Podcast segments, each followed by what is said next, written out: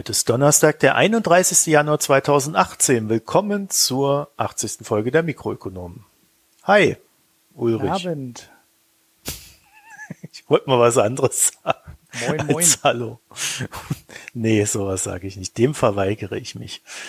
Ah ja, naja, Ulrich, du hast dir eine Lampe gekauft, habe ich gerade gelesen, eine Smart-Lampe, also eine, eine ganz intelligente, kluge Lampe. Wahrscheinlich kann die auch Alexa oder Nein, irgendwie sowas. Nicht. Das war halt, Ach, das ist schon etwas länger her. Ich dachte nur, ich, äh, ich hatte damals irgendwann in einer uralten Folge mal angekündigt, dass ich jetzt mal wieder ein bisschen Crowdfunding mache. Ähm, sprich, so ein Produkt äh, finanziere, wo man irgendwann einen Haufen Geld in ein Produkt steckt, was noch kein Mensch jemals gesehen hat, wo es also kaum mehr für, äh, von gibt als ein Werbevideo. Und hatte damals auch angekündigt, dass ich das äh, nachverfolgen werde und das hier sicherlich nochmal Thema werden wird. Ist es aber nicht. Ähm, naja, und deshalb dachte ich, äh, erwähne ich mal kurz ähm, den aktuellen Stand und äh, ja, die Auslieferung. es gab ja jetzt auch irgendwie nichts zu besprechen, oder?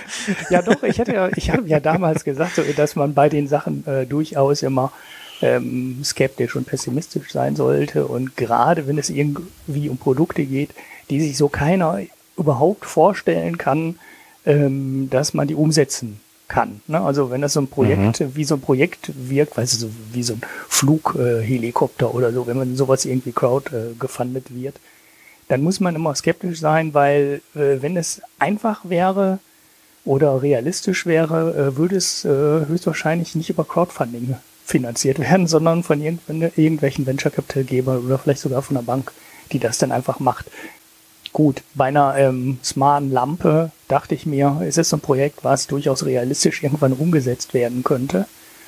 Und so wahnsinnig kompliziert ist das ja nicht, heute eine Lampe zu bauen, in der man ein paar LEDs macht und die dann halbwegs schick aussieht. Dafür braucht man einen vernünftigen Designer und ein bisschen Elektronik und die LEDs darum leuchten lässt. Ja gut, das Ding habe ich auf jeden Fall äh, finanziert. The Orb heißt die Lampe. Ähm, ist nicht Alexa oder HomeKit äh, oder Android Home integriert. Also schon eher eine dumme Lampe, oder? Sondern mit einer eigenen App dazu. Da soll dann irgendwann ein Gateway zukommen. Ähm, naja, auf jeden Fall sollte das Ding ausgeliefert werden bis Weihnachten garantiert. Ähm, ich habe es bis heute noch nicht.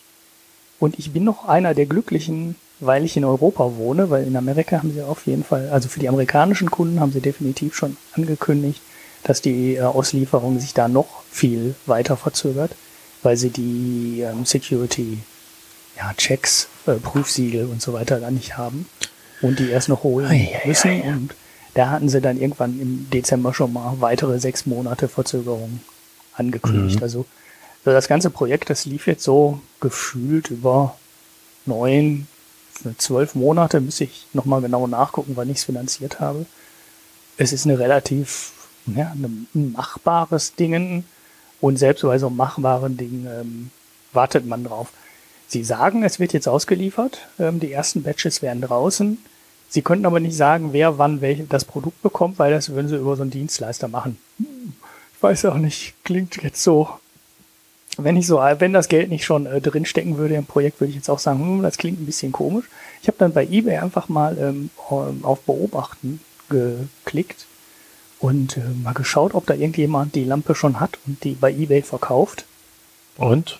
Ja, einer. Also der hat einen Karton davon gehabt. Das heißt, das Produkt äh, scheint es wirklich zu geben. Das hat mich dann wieder etwas beruhigt. Dass es äh, also doch schon irgendjemand in den Händen hält. Weil sie haben halt diese Indiegogo, nee, oder was, Kickstarter, weiß ich jetzt gar nicht mehr ganz genau, ähm, Kampagne eingestellt, weil es jetzt halt eine normale Firma ist. ne? Indiegogo war's. Ja, Indiegogo. Und ja, es ist jetzt halt eine normale Firma man kann die Dinger da jetzt zum normalen Preis kaufen, der dann 30, 40 Prozent höher ist als das, was ich bezahlt habe in dem Crowdfunding. Ja, mal abwarten, ob ich es dann wirklich bekomme und ob es jetzt wirklich ausgeliefert wird. Mhm. Also ich kann äh, dir dazu sagen, ich habe, äh, also März 2017 hat hier jemand drüber geschrieben, dass da gerade die Kampagne auf Indiegogo ist. Äh, ich habe mich ja jetzt auch schon mit Lampen beschäftigt in näherer Zug äh, Vergangenheit äh, wegen Lampenausrüstung äh, der zu gestaltenden Wohnung. Und äh, ich erinnere mich auch an diese Lampe von dir, die du dir da gekauft hast. Und ich habe damals gedacht, oh, die sieht aber ganz schick aus. Sowas könnte man sich ja mal überlegen. wenn ich heute auf diese Lampe gucke mit meinem neu erworbenen Wissen, dann denke ich mir, ah, wer weiß, ob die das auch nur ansatzweise so schick umgesetzt haben, wie es hier auf den Fotos aussieht. Da sieht er doch ein bisschen nach Plaster aus. Ja, das wird man, das wird man dann alles sehen, wie das bin, aussieht. Bin sehr gesagt, gespannt. Die kommen aus Kopenhagen ja. und Dänemark und so weiter. Und wenn jemand mit Licht und Glas und sowas umgehen kann, traue ich den Dänen eigentlich schon was zu, dass da designmäßig, also ne, Skandinavien, ich denke mal, da kann man äh, designtechnisch eigentlich äh, was Gutes erwarten. Aber es kann auch sein, dass es Schrott ist. Gut. Deshalb dachte ich auch, ich beobachte schon mal bei eBay, was das Ding bringt, wenn es halt doch doof aussieht. Naja. Ja, 215 Dollar hast du das Ding versenkt, oder wie? Ja, ja, irgendwie sowas. Du bist ja mutig. Mhm. Nicht schlecht. Naja, wir drücken dir die Daumen. Genau. Äh, ja, auf den Fotos sieht die ganz gut aus, aber wie gesagt, ich sehe da schon so ein paar Fallstricke. Ja, naja. Die war ja jetzt halt nicht so teuer. Ne? Also ist jetzt halt keine 800 oder 1000 Euro Designerlampe, wo man dann äh, die allerhöchsten Ansprüche dran äh, setzen ja. also äh, ich habe ich hab natürlich Lampen gefunden, die total geil sind. Also äh, die auch meinen Designansprüchen genügen. Alles leider unbezahlbar. Ich sage nur Occhio. Schaut euch das mal an. Oh ja. Da könnt ihr richtig viel Spaß haben. Ne? CCH. Ja, genau. Zwei C, ein H und dann IU. Ich glaube, es sind aber keine Italiener, die haben das nur einfach so genannt. Ah, als dann die, als ich dann irgendwie die Designernamen gesehen habe, klangen die dann irgendwie schon wieder deutsch. Wie es halt immer so ist. Ja. Aber nee, die, äh, die haben schon sehr geile Lampen mit einer ziemlich guten LED-Steuerung und äh, das ist ja dann auch immer noch das Wichtigste und dann hast du auch ein wirklich sehr schönes Licht. Aber wie gesagt, ähm, teilweise unbezahlbar. Mhm. Naja, äh, ebenfalls unbezahlbar. nein. Nein, nein, nein. Es geht um Spotify, keine Sorgen. Aber ich glaube nicht, dass Spotify äh, irgendwie billig an die Börse kommen wird sondern sie werden sicherlich ihren Preis verlangen. Jedenfalls, Spotify geht endlich an die Börse nach wie vielen Jahren des Wartens? Ich weiß es schon ganz gar nicht mehr. Ja, die Gerüchte gibt es schon lange, ne? Dass der mm. jetzt, jetzt aber auch wirklich bevorsteht. Aber ja, wann? Ne? 140 äh, Millionen Nutzer in 61 Ländern. Mhm. Also gut. Die haben ja fast mehr Nutzer als Twitter und Twitter ist kostenlos. Ja, du musst aber immer sehen, in den 140 Millionen sind auch die kostenlosen drin. Ne? Ah, na gut. Die geben immer, also der, FAZ-Bericht hat es nicht drin, aber die geben immer zwei Zahlen raus, die ähm, kostenlosen und die, die bezahlen. Und äh, die zahlenden Kunden sind weniger als 140 Millionen. Der, der Anteil ist nicht schlecht, aber äh, sind halt nicht 140 Millionen. Ich weiß nicht, Apple hat irgendwie 30, glaube ich, 30 Millionen Apple Music Nutzer und Spotify ist ja irgendwie so Faktor zwei oder zweieinhalb Mal größer. Kommt man denn eigentlich an Spotify vorbei, wenn man heutzutage sich irgendwie ja in seiner Wohnung beschallen lassen möchte von mehr als einer Box? Äh, du kannst jetzt Apple HomePod kaufen. ja, über, oh, oh, oh. Über, äh, über, nein, du kannst natürlich, äh, also über Spotify, wenn du das übers Handy machst, kannst du natürlich auch an so Airplay-Dinger streamen. Das geht. Ja, ich habe mich halt gerade mit äh, Multiroom-Lautsprechern beschäftigt und äh, ne, es gibt ja keine wirklich gute Lösung, die alles vereint, was man so haben möchte oder braucht, aufgrund der Historie, die man mit Musik hat. Und irgendwie habe ich so das Gefühl, dass so Multiroom-Lautsprecher kombiniert mit Spotify noch so die Lösungen sind, wo man am wenigsten Schmerz hat. Natürlich brauchst du da noch andere Sachen, aber äh, so als Grundversorgungsdienst. Ja, ja, ja, das ist. Äh, Deswegen kann ich mir schon vorstellen, äh, dass das tatsächlich so einer dieser, dieser Sachen sind, wo so ein Warren Buffett zum Beispiel sagen würde, ja, das ist quasi Coca-Cola des Internets. Mhm. Ja, das ist, äh, das ist genau, also wenn du, ähm, ähm, ja, wie soll ich jetzt sagen, wenn du die Wahl haben willst, welches Gerät du einsetzen willst, ähm, dann musst du eigentlich Spotify nehmen. Mhm. Das ist so, die, die Antwort ist eigentlich so einfach, weil Spotify hat von vornherein gesagt, wir machen das offen und es gibt die Schnittstellen und wenn die Hersteller anrufen von Lautsprechern, dann können sie das integrieren. Und äh, ja, der Konkurrent heißt halt Apple und bei Apple heißt halt immer alles Apple, Apple, Apple.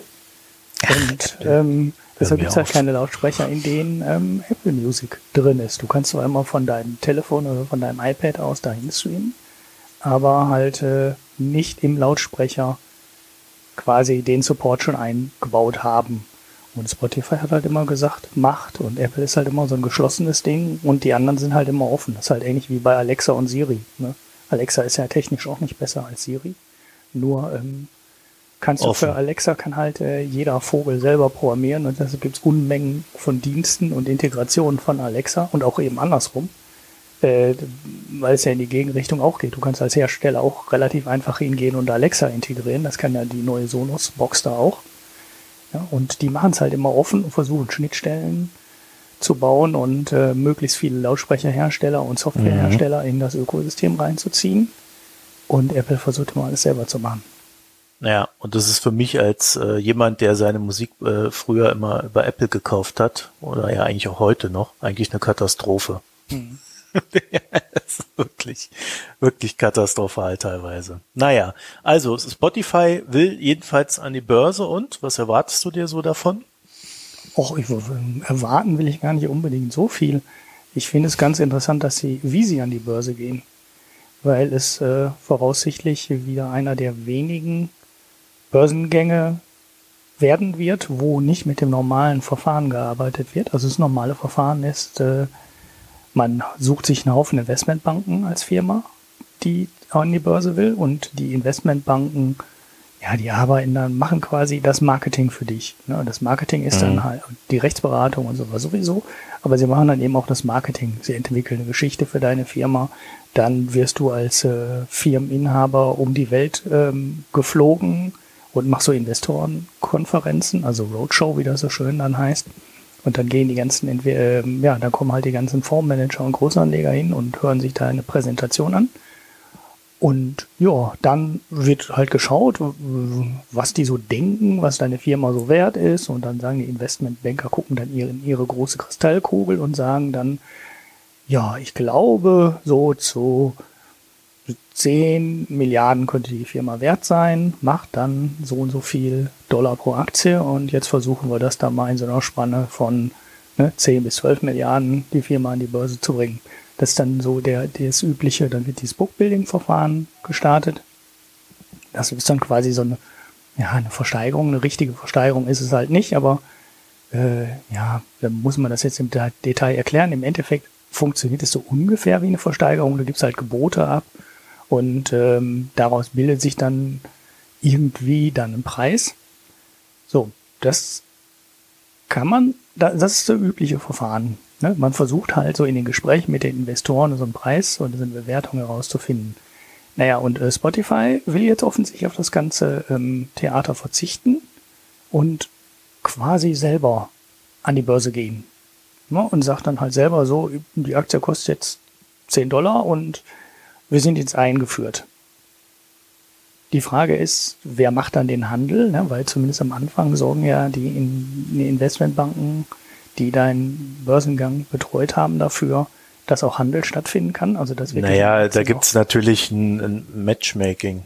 Also äh, entweder geschieht das über Software oder da hängt halt noch ein Makler dahinter, der das macht. Also in dem Fall wahrscheinlich eher Software bei der Größe auch.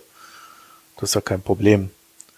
Da gibt's halt ein, ein, äh, ein Bieterverfahren, so verstehe ich das. Da schmeißt halt dann jeder seine Gebote rein, dann findet sich ein, ein Preis und dann ist die Sache erledigt. Ist mhm. doch super. Ja, also das, das ist genau das, was Google mal gemacht hat. Ne? Google hat damals ganz am Anfang auch eine einfache Auktion gemacht. Die haben halt gesagt, äh, so, hier sind die Aktien, wir wollen, hm, weiß nicht, wie viel die damals an die Börse gebracht haben, zehn Prozent der Aktien an die Börse bringen. Jetzt bietet mal einen Preis. Das Problem war, bei der Auktion kam quasi nichts, kam ein ziemlich niedriger Preis dabei rum. Und damals, das ist ja jetzt schon ein bisschen her mit Google, ne? ich glaube, das war irgendwie 94 oder sowas, äh, gab es Gerüchte, dass die Investmentbanken den Börsengang quasi boykottieren. Ne? Also, dass sie gesagt, dass die ganzen Banken, die den Auftrag jetzt nicht bekommen haben, das über so ein Auktionsverfahren zu machen, auch nicht geboten haben für die Aktien. Mhm. Ne, weil oft ist ja die Bank nicht nur Investmentbank, die einen Börsengang betreut, sondern gleichzeitig auch ein Großanleger. Mhm. Und dass die dann alle keine Gebote abgegeben haben und gesagt haben, nö, wenn ihr jetzt einfach eine Auktion macht, dann geht uns ja ein großer Teil unseres Geschäfts verloren, weil wir wollen doch gerne die ganzen IPOs machen, weil wir verdienen da einen Haufen Geld dran. Das ist ein, ein ziemlich profitables Geschäft. Die, ja, die machen ja auch die Rechtsberatung und alles drum und dran und kriegen selber Aktien und äh, können selber zeichnen und so weiter. Ich weiß nicht, ich habe mal irgendwann gelesen, wie viel des Börsengangs äh, für die Investmentbanken äh, draufgehen, aber das ist ein durchaus spürbarer Ne, das ist halt nicht, wir reden nicht über ein Prozent oder über zwei. Da, liegen schon richtige Summen auf dem Tisch, wenn die den Börsengang dann machen. Ja, und das soll der Grund gewesen sein, warum damals in der Versteigerung von Google ein sehr niedriger Preis zustande kam. Jetzt muss man überlegen, ob sich das vielleicht heute ein bisschen weiter ähm, entflochten hat, also ob die Banken, die den Börsengang machen, nicht ganz genau die gleichen sind, die auch die Kapitalanlage machen. Da können eventuell der Trend zu ETFs ein bisschen dafür gesorgt haben, dass die Investmentbanken gar nicht mehr so viel zu melden haben und die Fondsgesellschaften so unabhängig sind, dass sie selber einfach die Aktie kaufen. Muss man mal beobachten, wird auf jeden Fall ziemlich interessant, ob das bei Spotify jetzt gut geht oder ob das ähm, wieder scheitert wie damals bei Google. Ja, wir sollten vielleicht noch dazu sagen, dass äh, hier vom Unternehmen selber gar keine Aktien rausgegeben werden, sondern dass tatsächlich nur die Alteigentümer ihre Aktien verkaufen. Und die werden natürlich versuchen, bei auf Wert aufzusetzen, den man so als letztes hatte. Das ist in diesem Fall für die Vergangenheit der letztgemeldete Wert, soweit ich das jetzt überblicke, 20 Milliarden Bewertung. Die letzte so, Kapitalerhöhung war wohl zum deutlich niedrigeren Kurs. 8,5 Milliarden, mhm. aber die letzte Bewertung war 20, habe ich gelesen. Ja, ja, aber dazu, das, die Bewertung hat sich halt jemand ausgedacht. Die letzte Kapitalerhöhung, also wo wirklich Geld geflossen ist, die letzte Kapitalrunde war halt zu diesen 8,5 die du gerade genannt hast. Und die 20 Milliarden ist jetzt, glaube ich, eher so eine Bewertung, die sie. Ja, es gibt ja auch einen außerbörslichen Handel. Ja, okay, gut, aber ob der relevant ist ja, es wird halt gehandelt. Also was ich aber nur sagen wollte, ist, die Altaktionäre, die jetzt verkaufen wollen, werden natürlich zuerst versuchen, für, zu diesen 20 Milliarden ihre Sachen rauszuhauen. Also zu der Bewertung. Ich weiß jetzt nicht, wie viele Aktien die rausgeben. Deswegen sage ich da jetzt auch keinen Kurs zu. Äh, und äh, dann wird sich halt zeigen, ob der Markt das annimmt oder nicht. Und, äh, und dann wird sich da halt irgendwo ein Preis finden. Ich könnte mir schon vorstellen, dass sich da ein durchaus fairer Preis findet unfair war meiner Empfindung nach ja immer das, was die Emissionsbanken da gemacht haben. Da irgendwie äh, eine Bookbuilding-Spanne und dann ist halt entweder ein kompletter Hype um die Aktie oder eben auch gar nichts. Und äh, dann wird es möglichst hochgezogen und dann wird auch noch der Kurs gestützt. Mhm. Eine Zeit lang. Naja, eigentlich ist, äh, wenn du das mal, wenn du das aus Sicht äh, einer reinen Marktwirtschaft betrachtest, ist natürlich ein Auktionsverfahren ähm, vor dem Börsengang das transparenteste und fairste Verfahren. Denn dieses Bookbuilding ist ja immer eher so ein, so ein Gemauschel. Also gerade auch so bei den Roadshows zum Beispiel. Ne? Ich weiß nicht. Ja, da gibt's noch Family and Friends und äh, wenn du dann irgendwie ein guter Kumpel von dem bist, dann kommst du da rein und kriegst als erstes was und alle anderen überzeichnen dann ihr die bei der Emission. Also wenn ein Hype ist, die äh, zeichnen wesentlich mehr, als sie eigentlich kaufen wollen, weil sie schon wissen, dass sie irgendwie ohnehin höchstens eine Quote von zehn Prozent bekommen. Und dann ist ja die Überzeichnung, treibt, also dann treibt das die Überzeichnungen nach oben und dadurch kann dann wieder die Bookbuilding-Spanne äh, ausgereizt werden und so weiter und so fort. Also äh, ich halte dieses Verfahren ohnehin nicht für sehr ja, anlegerfreundlich. Mhm. Naja, und die Roadshow, das ist noch so ein Punkt, den man auch machen kann, da sind halt Investorengespräche. Und eigentlich sollen Informationen über eine Firma ja transparent sein. Ne? Also ich meine, diese ganzen ähm, Öffentlichkeitsanforderungen der Unternehmen gibt's ja aus Gründen. Ne? Das ist, es soll ja transparent sein. Es sollen eben nicht Investorengespräche stattfinden, auf denen Investoren dann ähm, Wissen bekommen, was Außenstehende nicht haben. Und auch wenn es natürlich keiner offiziell sagt, ne, und das offiziell natürlich nicht gibt, und es gibt natürlich offizielle Unterlagen für den Börsengang, aber dass da Firmenchefs um die Erde jetten, mit allen Großinvestoren sprechen und dabei keinerlei Informationen ähm, in den Gesprächen, die dann da erfolgen, ähm, unter dem Tisch gehandelt werden, kann mir keiner erzählen. Also da werden Sachen gesagt werden oder genannt werden oder so ein Investor, der auf dieser Roadshow war, der weiß halt dann mehr, als der Investor draußen weiß. Und auch das finde ich eigentlich, sollte das nicht so sein. Also es ist, genau genommen ist es verboten. Ja, ja, natürlich ist es verboten. Also du darfst quasi nur Informationen rausgeben, die, also die, die jeder hat. Ja, ja, aber dann auf, auf, mir mal, wofür dann die. Roadshow da ist, weißt du? Also, Naja, weißt du, ein Informationsvorteil, den du dadurch haben kannst, äh, mal abgesehen davon, dass Banken ja auch gerne mal Kompensationsgeschäfte angeboten haben in der Vergangenheit. Ja, also wenn sie dann zum Beispiel, äh, ich nenne jetzt hier keine Namen, aber sowas äh, soll es auch gegeben haben, äh, dass dann zum Beispiel gesagt, oh, die Emission, da sieht's ja nicht so gut aus, du pass auf, tu uns doch mal den Gefallen hier, du hast doch da ein paar Fonds, äh, mach doch mal, schmeiß doch da mal ein bisschen Geld rein, damit das ein bisschen besser aussieht und dann geben wir dir dann auf einem anderen Weg was zurück oder machen da deine Gebühren ein bisschen runter und so weiter und so fort. Da gibt's ja sehr viele Möglichkeiten, wie du mauscheln kannst als Mhm. Bank. Mhm. Und das ist dann natürlich quasi, das gehört dann zum Geschäft. naja, Ja. Also Ja. so das andere, aber was ich noch sagen wollte, war, du kannst äh, also das ist eine Information, es gibt einen Informationsvorteil, den kannst du halt nicht ausgleichen. Und das ist, wenn du jemanden persönlich mal kennenlernst und mit dem sprichst und dir einen Eindruck von, davon verschaffen kannst, wie der tickt. Also nicht nur diese, diese mediale Adaption dessen, was er sagt, äh, was er in, der, äh, in Interviews oder in der Zeitung äh, von sich gibt, sondern was so ein Vorstand dann halt auch mal im direkten Gespräch, wie er sich verhält, was er für eine Gestik hat und so weiter. Das sind halt auch streng genommen Informationen über das Unternehmen. Mhm.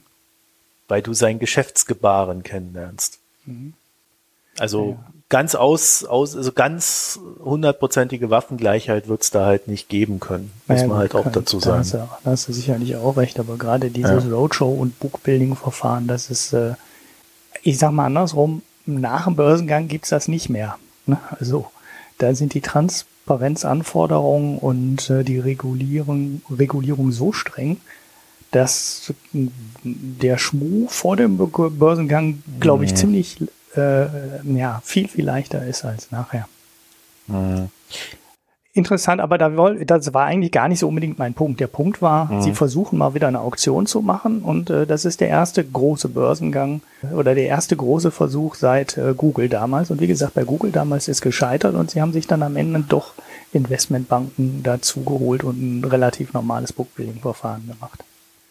Ja, wobei man im Kern sagen muss, wobei man im Kern sagen muss, das hier wird nicht scheitern, weil Spotify wird sich einfach listen lassen und den Rest macht der Markt.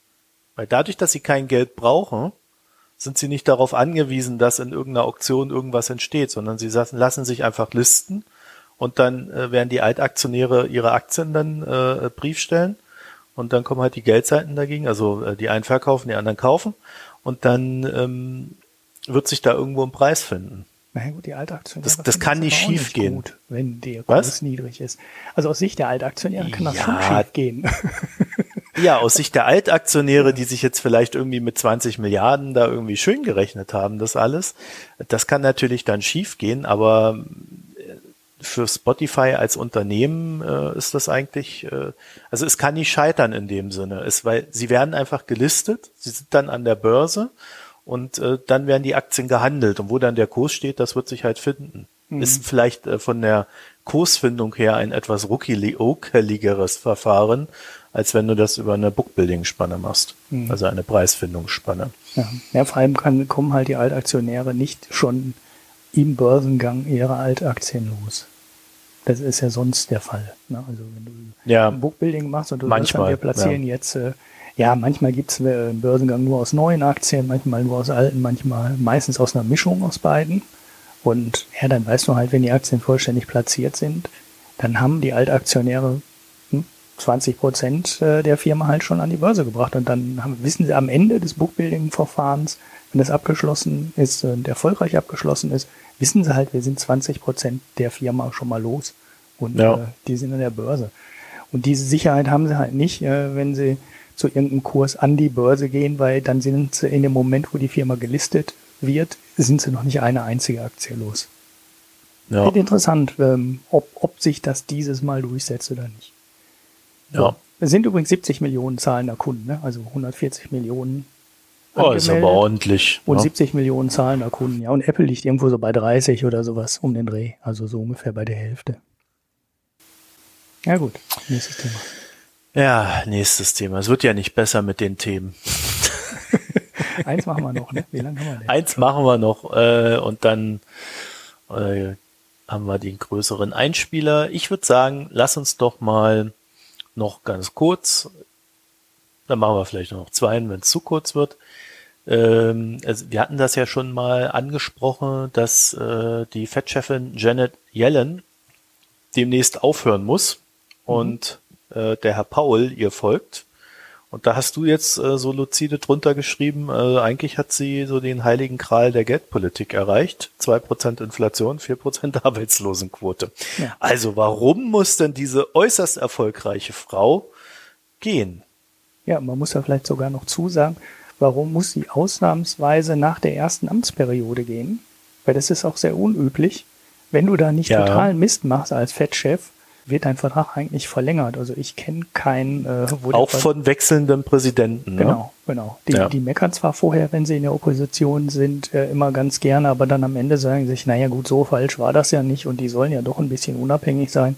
Da ändere ich mal nichts dran, weil das ist immer so ein politisches Zeichen, äh, wo alle sich fragen, warum macht er das denn jetzt? Weil eigentlich äh, war die Politik doch ganz okay.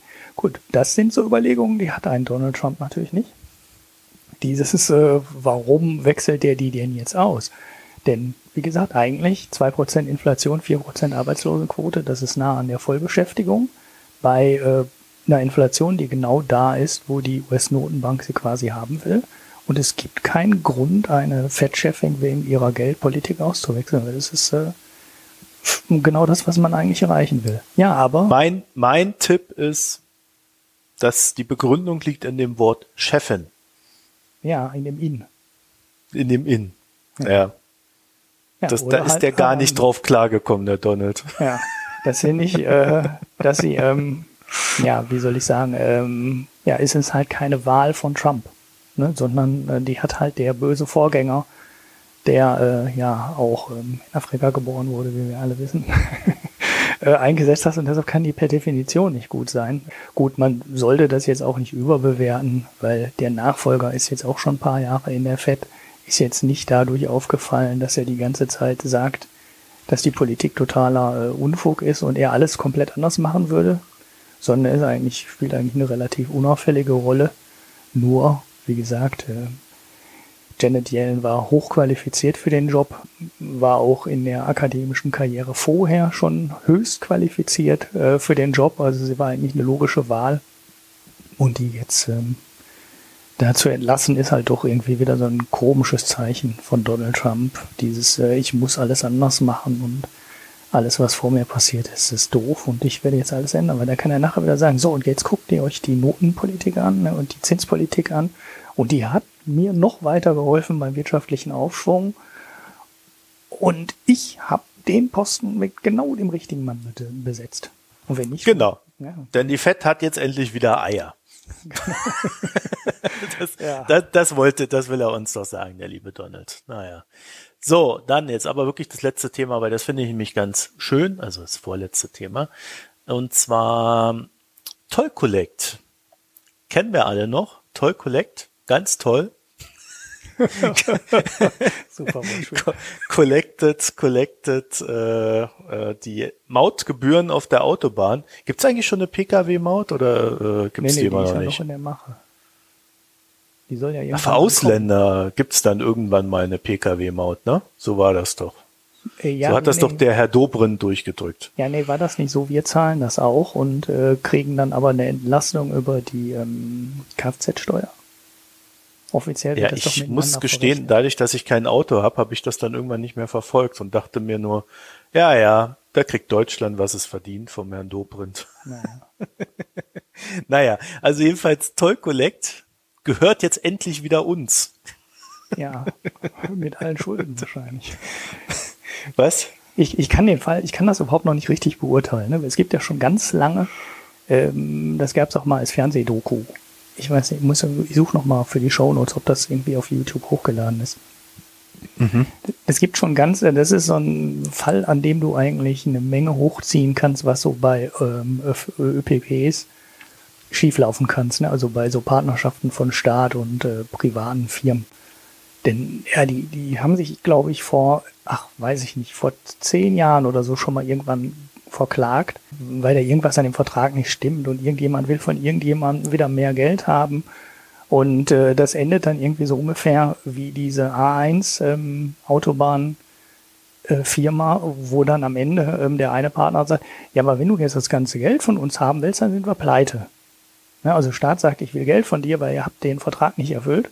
Und dann sagt, der, sagt die private Firma, ja, dann sind wir pleite. Dann verklag uns doch. Und irgendwie scheinen diese ganzen ÖPPs immer auf diesen Zustand hinzustreben, dass der Staat dann irgendwie meint, er würde sein Geld nicht bekommen, weil, also meiner Meinung nach oft sogar berechtigt. Und die private Firma dann sagt, nö, können wir nicht zahlen, dann sind wir pleite. Weil wir haben ja alles ähm, ausgeschüttet, was wir quasi bezahlen können und alles, was darüber hinaus führt direkt in die Insolvenz. Und irgendwie scheinen wir diesen Fall bei Tollkolleg jetzt wieder zu haben. Denn äh, ja, der Laden wird jetzt halt verstaatlicht.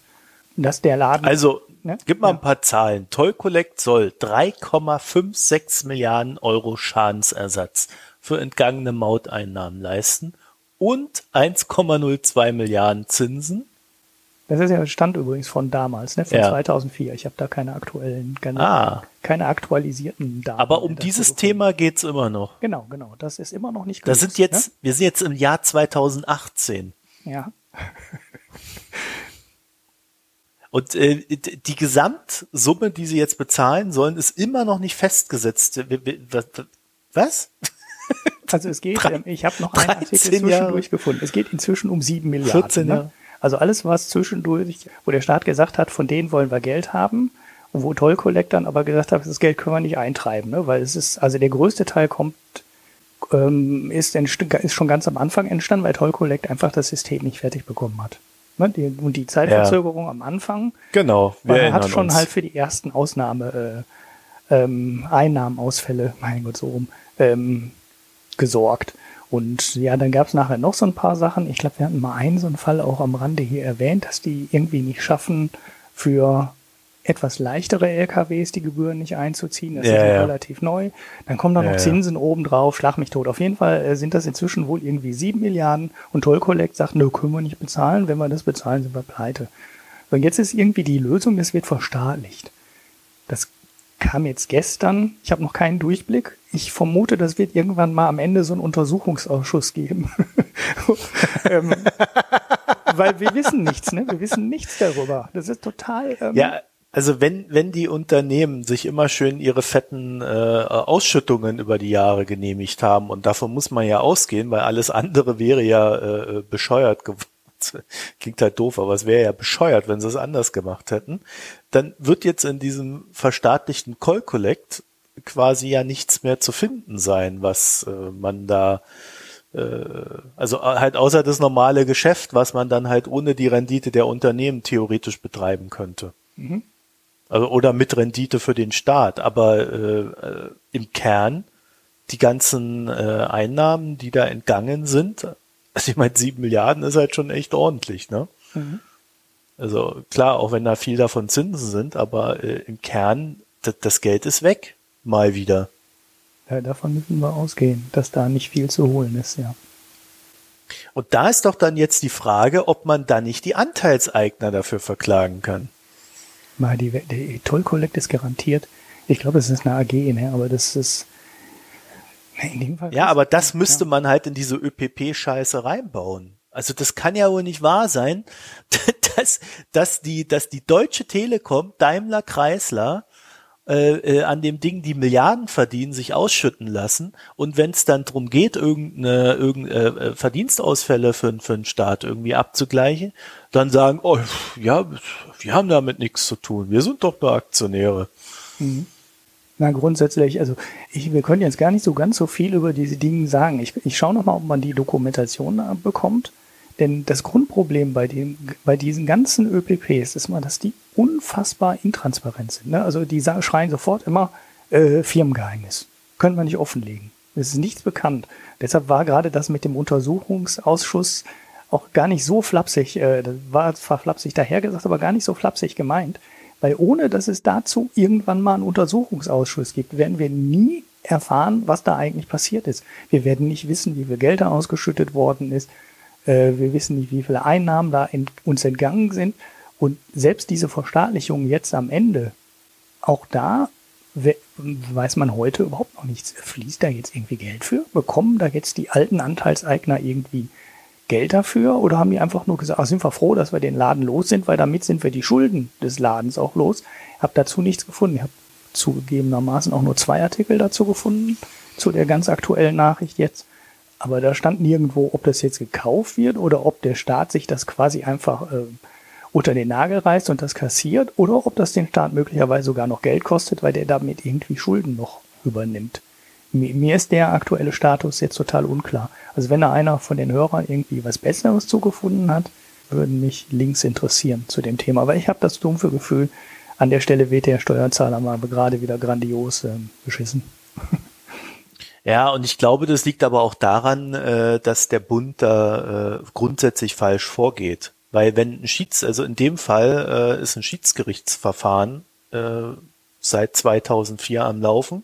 Das heißt keine Klage vor irgendeinem Gericht oder sonst noch was, sondern da läuft ein Schiedsverfahren, was sich dann mal so scheinbar ganz gemütlich damit beschäftigt, wie man das lösen könnte.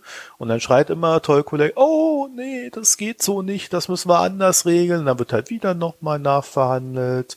Dann haben die alle zu tun, dann braucht man mal wieder einen Monat für einen neuen Termin und so weiter. Und dadurch, dass kein, keine Klage läuft, ist Toy Collect höchstwahrscheinlich, äh, ich weiß das jetzt nicht, das ist nur, wäre jetzt mal so aus meiner Erfahrung heraus, wahrscheinlich nicht verpflichtet, in der Bilanz eine Drohverlustrückstellung vorzunehmen, die dann auch vorgehalten werden muss. Mhm. Und damit sind sie fein raus äh, also dass der Staat einfach nur ein Schiedsgericht macht, nicht und nicht klagt und und da so äh, und das Geld eintreibt, damit fängt das fängt das an. Und wenn Toll Collect dann sofort pleite ist, dann sind sie halt sofort pleite, dann übernimmt der Staat das halt sofort wieder. Mhm. Da, da darf man einfach keine Angst haben. Aber so sieht man ja, dass durch diese Schiedsgerichte das Problem immer weiter geschleppt wird und, und dann halt im Jahr 2018 plötzlich auftaucht. Das sind 14 Jahre, das müsst ihr euch mal vorstellen. 14 Jahre schleppen die das rum. Mhm. Das ist doch irre.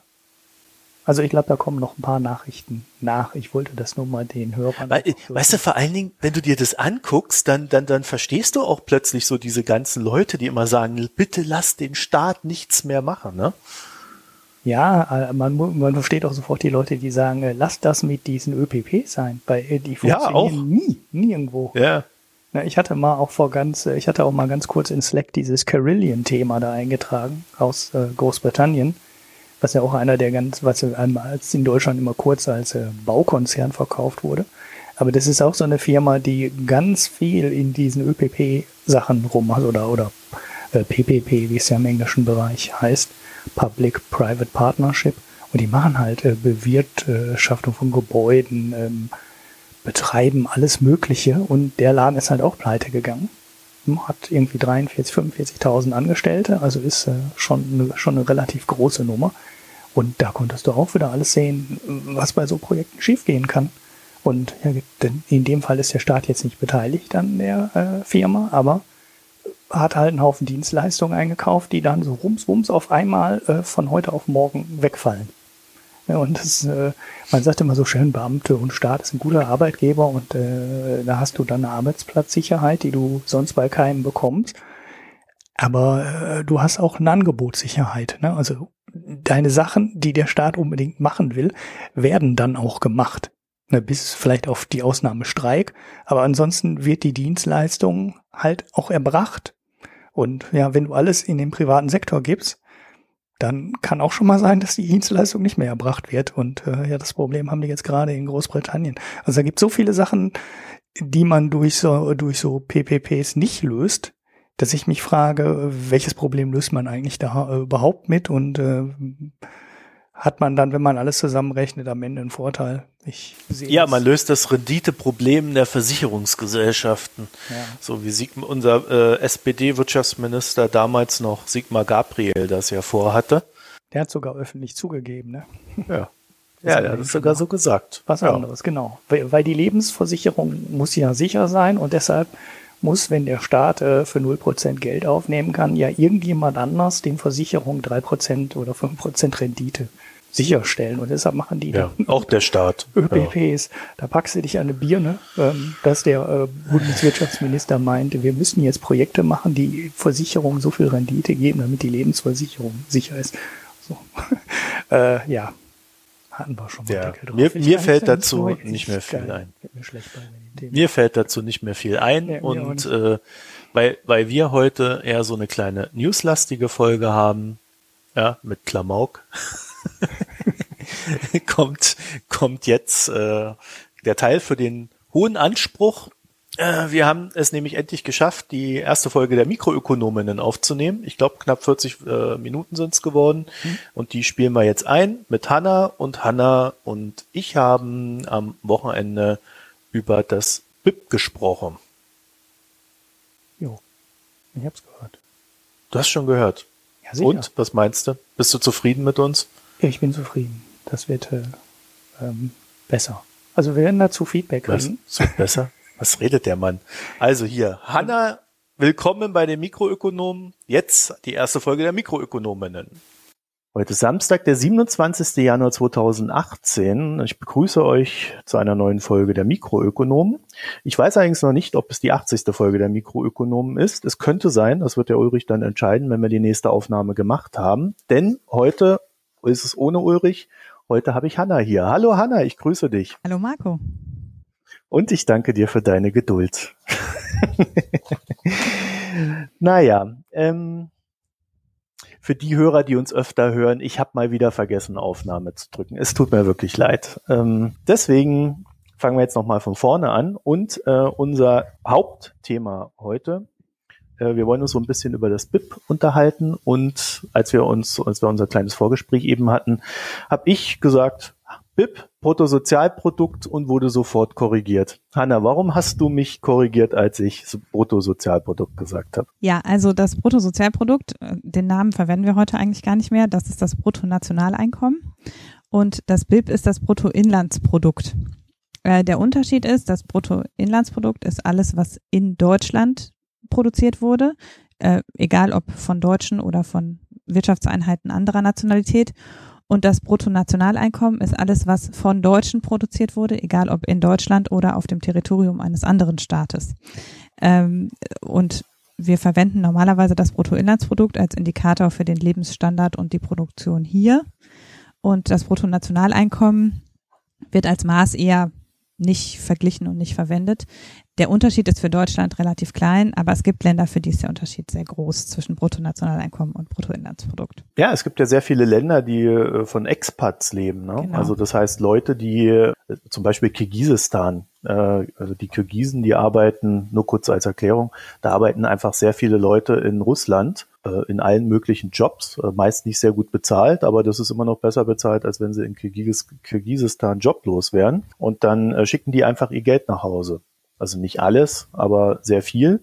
Und Kirgisistan lebt dann auch davon, dass die ganzen Expats in Moskau arbeiten. Und da würde sich dann das äh, Bruttosozialprodukt lohnen zu betrachten, das genau. ehemalige. Ja, also wenn die Leute nicht dauerhaft äh, da wohnen, sondern halt tatsächlich äh, sozusagen Jobpendler sind, dann würden sie eben mhm. in das Bruttonationaleinkommen von Kirgisistan und in das Bruttoinlandsprodukt von Russland fallen. Und da würde dann ein Unterschied entstehen. Die Golfstaaten sind auch so ein, so ein Fall. Dann umgekehrt äh, da gibt es eben relativ viel ausländisches Kapital und ausländische Arbeiter, die da arbeiten und da eben zum Bruttoinlandsprodukt mhm. beitragen, aber nicht zum Bruttonationaleinkommen. Ja, da sind es, glaube ich, Inder und Pakistani, die da sehr viel sind. Mhm. Ja. Naja, okay, gut, habe ich wieder was gelernt. Jetzt vor allen Dingen dreimal, da merke ich mir das auch. Und ähm, wenn wir, wenn wir heute über das, das BIP reden, dann äh, ist, ist so mein erster Gedanke, ja, BIP, ist ganz nett, immer so zu wissen, so als Indikator, aber ich kenne das von früher, dann kommt dann so ein, ja, da kommt da so ein, so ein U-Boot, wird dann, äh, wurde vor sechs Jahren bestellt, wird dann ausgeliefert, kurz vor Jahresende noch, äh, damit dann das in der Bilanz von dem Unternehmen dann drin ist und äh, dann natürlich auch im BIP. Und da hat man dann immer gesagt, ja, also als, als Indikator taugt's irgendwie so als Anhaltspunkt, aber es ist halt nicht sehr äh, fein gesteuert. Und auf der anderen Seite haben wir dann scheinbar ein sehr großes politisches Bedürfnis, auf das BIP zu gucken. Kannst du dir das erklären? Ja, also das BIP ist vielleicht einfach die greifbarste Zahl, die man für Wirtschaftserfolg äh, so anführen kann. Es ist halt knackig, irgendwie Wachstum mhm. 1,5 oder 2 Prozent. Äh, da kann man was mit anfangen. Das kann man irgendwie als, als Statistik vorweisen. Das ist greifbarer als andere Maße, die man für Lebensstandard oder Wohl, Wohlbefinden oder so vielleicht anführen könnte.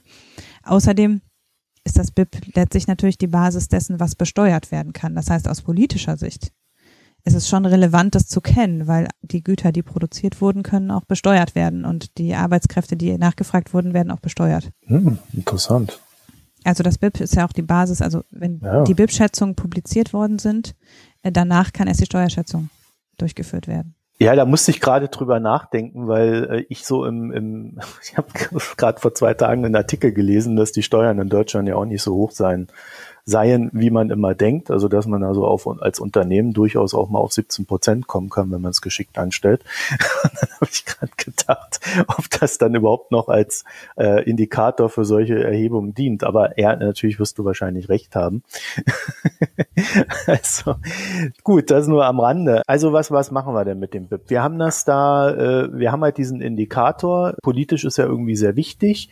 Wir haben aber 2008 auch festgestellt, ja, so ein BIP ist nicht das allein selig machende äh, Element in der Wirtschaft. Und irgendwie haben die Leute das Gefühl, ja, also ich glaube, in letzter Zeit hat man das auch wieder viel gehört. Es mag an Davos liegen oder auch nicht, aber die, die Wirtschaft brummt. Es gibt auch immer mehr Arbeitsplätze, aber diese Arbeitsplätze sind qualitativ jetzt irgendwie nicht so wertig, wie das früher mal war, als Arbeitsplätze entstanden sind. Stichwort Niedriglohnsektor. Und ich glaube, im Zuge dessen schwankt dann auch so ein bisschen das Gefühl mit steigendem BIP, hab auch ich als Mensch irgendwas von, von diesem Wirtschaftsaufschwung, in dem ich mich gerade befinde. Ja, also das, es ist wirklich so, dass das, äh, dass das BIP als, als Maßzahl nicht mehr so als das beste Maß gilt oder dass eben viele sagen, ja, was haben wir eigentlich davon? Warum wollen wir überhaupt wachsen? Führt das auch zu einem besseren Lebensstandard? Umgekehrt ist es eigentlich sogar so, also wenn man sich die Zahlen anguckt, die Wachstumsraten in den letzten Jahren waren nicht so hoch wie vor der Finanzkrise. Also es hat sehr lange gedauert bei den Wachstumsraten, um sich wieder auch nur annähernd an das Vor Vorkrisenniveau anzugleichen. Äh, das hat aber auf die Lebensstandards wiederum kaum Einfluss gehabt. Also der äh, Lebensstandard ist eigentlich weiterhin angestiegen in den, also jetzt in den OECD-Ländern oder in den Industrieländern, äh, obwohl in den meisten OECD-Ländern die Wachstumsraten weit unterdurchschnittlich waren verglichen mit den letzten 30, 40 Jahren. Und das ist natürlich die Sorge, die dahinter steht, wenn Politiker aufs BIP gucken, dann denken sie immer, na ja, wenn jetzt die Wachstumsraten nicht mehr so hoch sind, wenn vielleicht wir eher in Richtung 0,5 oder 1 Prozent kommen, dann schlägt das auf die Entlohnung durch und auf den Lebensstandard durch und dann sind unsere Wähler unzufrieden. Das ist ja das, was so aus politischer Sicht vermutlich dahinter steht. Also die Wähler ja. wären unzufrieden, wenn sie es tatsächlich merken würden. Ja, also ich kenne halt so die, die, die Richtgabe oder die Richtzahl und die war aber auch vor der, von vor der Finanzkrise ab zwei Prozent BIP-Wachstum entstehen Arbeitsplätze und das ist dann gut für die Wirtschaft und deswegen müssen wir zwei Prozent erreichen. Jetzt weiß ich aber natürlich auch, äh, dass seitdem ein in Deutschland, äh, das begann ja erst mit Hartz IV um 2005 rum, ne, ein recht starker Niedriglohnsektor entstanden ist und äh, sich da einiges verschoben haben könnte. Das heißt, äh, wenn wir heute in einem Wirtschaftsaufschwung sind, der gar nicht so hoch ist wie zwei Prozent und trotzdem Jobs entstehen, dann könnte es daran liegen, dass halt äh, tatsächlich nur dieser Niedriglohnsektor davon profitiert. Ne? Also das ist auch nicht nur für Deutschland so. Ähm, ganz aktuell ist es im UK so, dass die ähm, Produktivität gestiegen ist. Also das BIP pro Arbeitsstunde ist gestiegen aber äh, dass da eben extrem viel Zeit, äh, Part-Time, warte, Teilzeitbeschäftigung dahinter steht. Das heißt, dass diese Aus Ausweitung des Bruttoinlandsproduktes im Wesentlichen auf darauf basiert, dass mehr Leute arbeiten, aber alle nur in Teilzeit. Das heißt, man hat nicht eine qualitativ mhm. hochwertige Aufwertung der Produktion, sondern eher eben in einem qualitativ niedrigeren Bereich, ähm, so dass die Briten sich natürlich darüber freuen, dass ihre Produktion, weil die britische Produktivität schon erheblich nochmal niedriger ist als die französische oder die deutsche. Aber eben das, wie nachhaltig das ist und wie qualitativ hochwertig das ist, da muss man eben Zweifel dran haben. Und das könnte in Deutschland, also für Deutschland habe ich jetzt kein aktuelles Zahlenmaterial, aber das könnte in Deutschland schon auch so sein, dass es in den letzten Jahren eben anhand der Beschäftigung nicht mehr so zu messen ist, ob das tatsächlich auch nachhaltige Jobs sind, die wirklich zu einer Verbesserung des Lebensstandards beitragen. Wie kommt es denn, dass es irgendwie heißt, die Wirtschaft brummt? Also mit 1,x Prozent ist das, also ich weiß nicht, das, das klingt für mich schon so, so, so, so, so superlativ. vielleicht nur Wahrnehmungsproblem. Also es ist natürlich besser als, also wenn wir die letzten zehn Jahre betrachten, sind, stehen wir jetzt besser da als in jedem Jahr davor. Äh, das heißt, mhm. eben in, dem, in den Krisenjahren hatten wir irgendwie 0,5 Prozent, 0,8 Prozent sowas. Da ist ja immer noch die Wirtschaft gewachsen, trotz Finanzkrise. Wir hatten ja kein Jahr, wo wir aufs ganze Jahr gerechnet äh, Schrumpfung hatten. Aber dann hat es eben ein bisschen gedauert, aber dann sind wir eben über 1, noch was Prozent jetzt wieder bei 1,8 oder so in Deutschland. Und das heißt jetzt, man kann es schon als eine Erholung sehen und als eine nachhaltige Verbesserung. Aber äh, auf das Vorkrisenniveau scheinen wir nicht mehr zu kommen, das muss man auch sagen. Und das hat vielleicht auch damit zu tun, dass sich zwischen den äh, Sektoren die, die Beschäftigung verschoben hat. Also dass eben wir traditionell ja im äh, industriellen Bereich stark waren, was ein in Deutschland sehr produktiver Bereich ist. Und jetzt es sich aber mehr in den Dienstleistungsbereich und da eben auch unter Umständen in den niederklassigeren Dienstleistungsbereich äh, verschiebt, wo die Produktivität geringer ist und wo auch die gezahlten Löhne geringer sind. Das heißt, selbst wenn dann eben die Beschäftigung steigt, und das ist ja so, wir haben die geringsten Arbeitslosenzahlen seit der Wiedervereinigung, und wenn eben auch unter Umständen sogar die, die Produktion relativ gut ist oder steigt, dann ist es immer noch vielleicht ein Bereich, der nicht so produktiv ist, wie das mal war, als wir noch groß in der Industrieproduktion waren. Das heißt, da hat sich schon auch sehr viel verschoben in der letzten Zeit. Ja, also die Oder in den letzten Jahren besser gesagt. Die Wirtschaftsstruktur ja. hat sich sicher eher in Richtung eines nicht ganz so produktiven Bereichs verschoben, das schon. Aber das ist vermutlich auch nur, nur ein Teil der Erklärung. Der andere Teil? Wenn man jetzt zunächst davon ausgeht, dass, dass es tatsächlich so ist, dass das BIP als Maß für die wirtschaftliche Aktivität taugt, dann ist, gibt es verschiedene Probleme, die dazu führen, dass es vielleicht ähm, nicht mehr so steigt wie in den Vorkrisenjahren. Äh, das eine ist eben das, was wir gesagt haben, so sektorale Verschiebung hin zu einem weniger produktiven Bereich. Äh, es gibt aber relativ sicher auch ähm, einen gewissen Investitionsstau. Also einerseits hat natürlich im Zuge der Finanzkrise haben die Unternehmen da Investitionen unterlassen, logischerweise, oder haben keine Kredite bekommen, um zu investieren ja auch. Dann ähm, gab es aber auch danach so eine Zeit durch die niedrigen Zinsen, wo tendenziell hm, diese Kontrollfunktion des Kapitalmarktes nicht so gut funktionierte, dass nur die produktivsten Unternehmen Kredite bekommen, weil bei den niedrigen Zinsen ja. praktisch jedes Unternehmen sich einen Kredit leisten konnte und dadurch auch relativ unproduktive Unternehmen äh, im Markt bestehen konnten und Kredite bekommen konnten, um zu investieren. Das heißt, diese Auslese hin zu produktiveren Unternehmen hat nicht so gut funktioniert.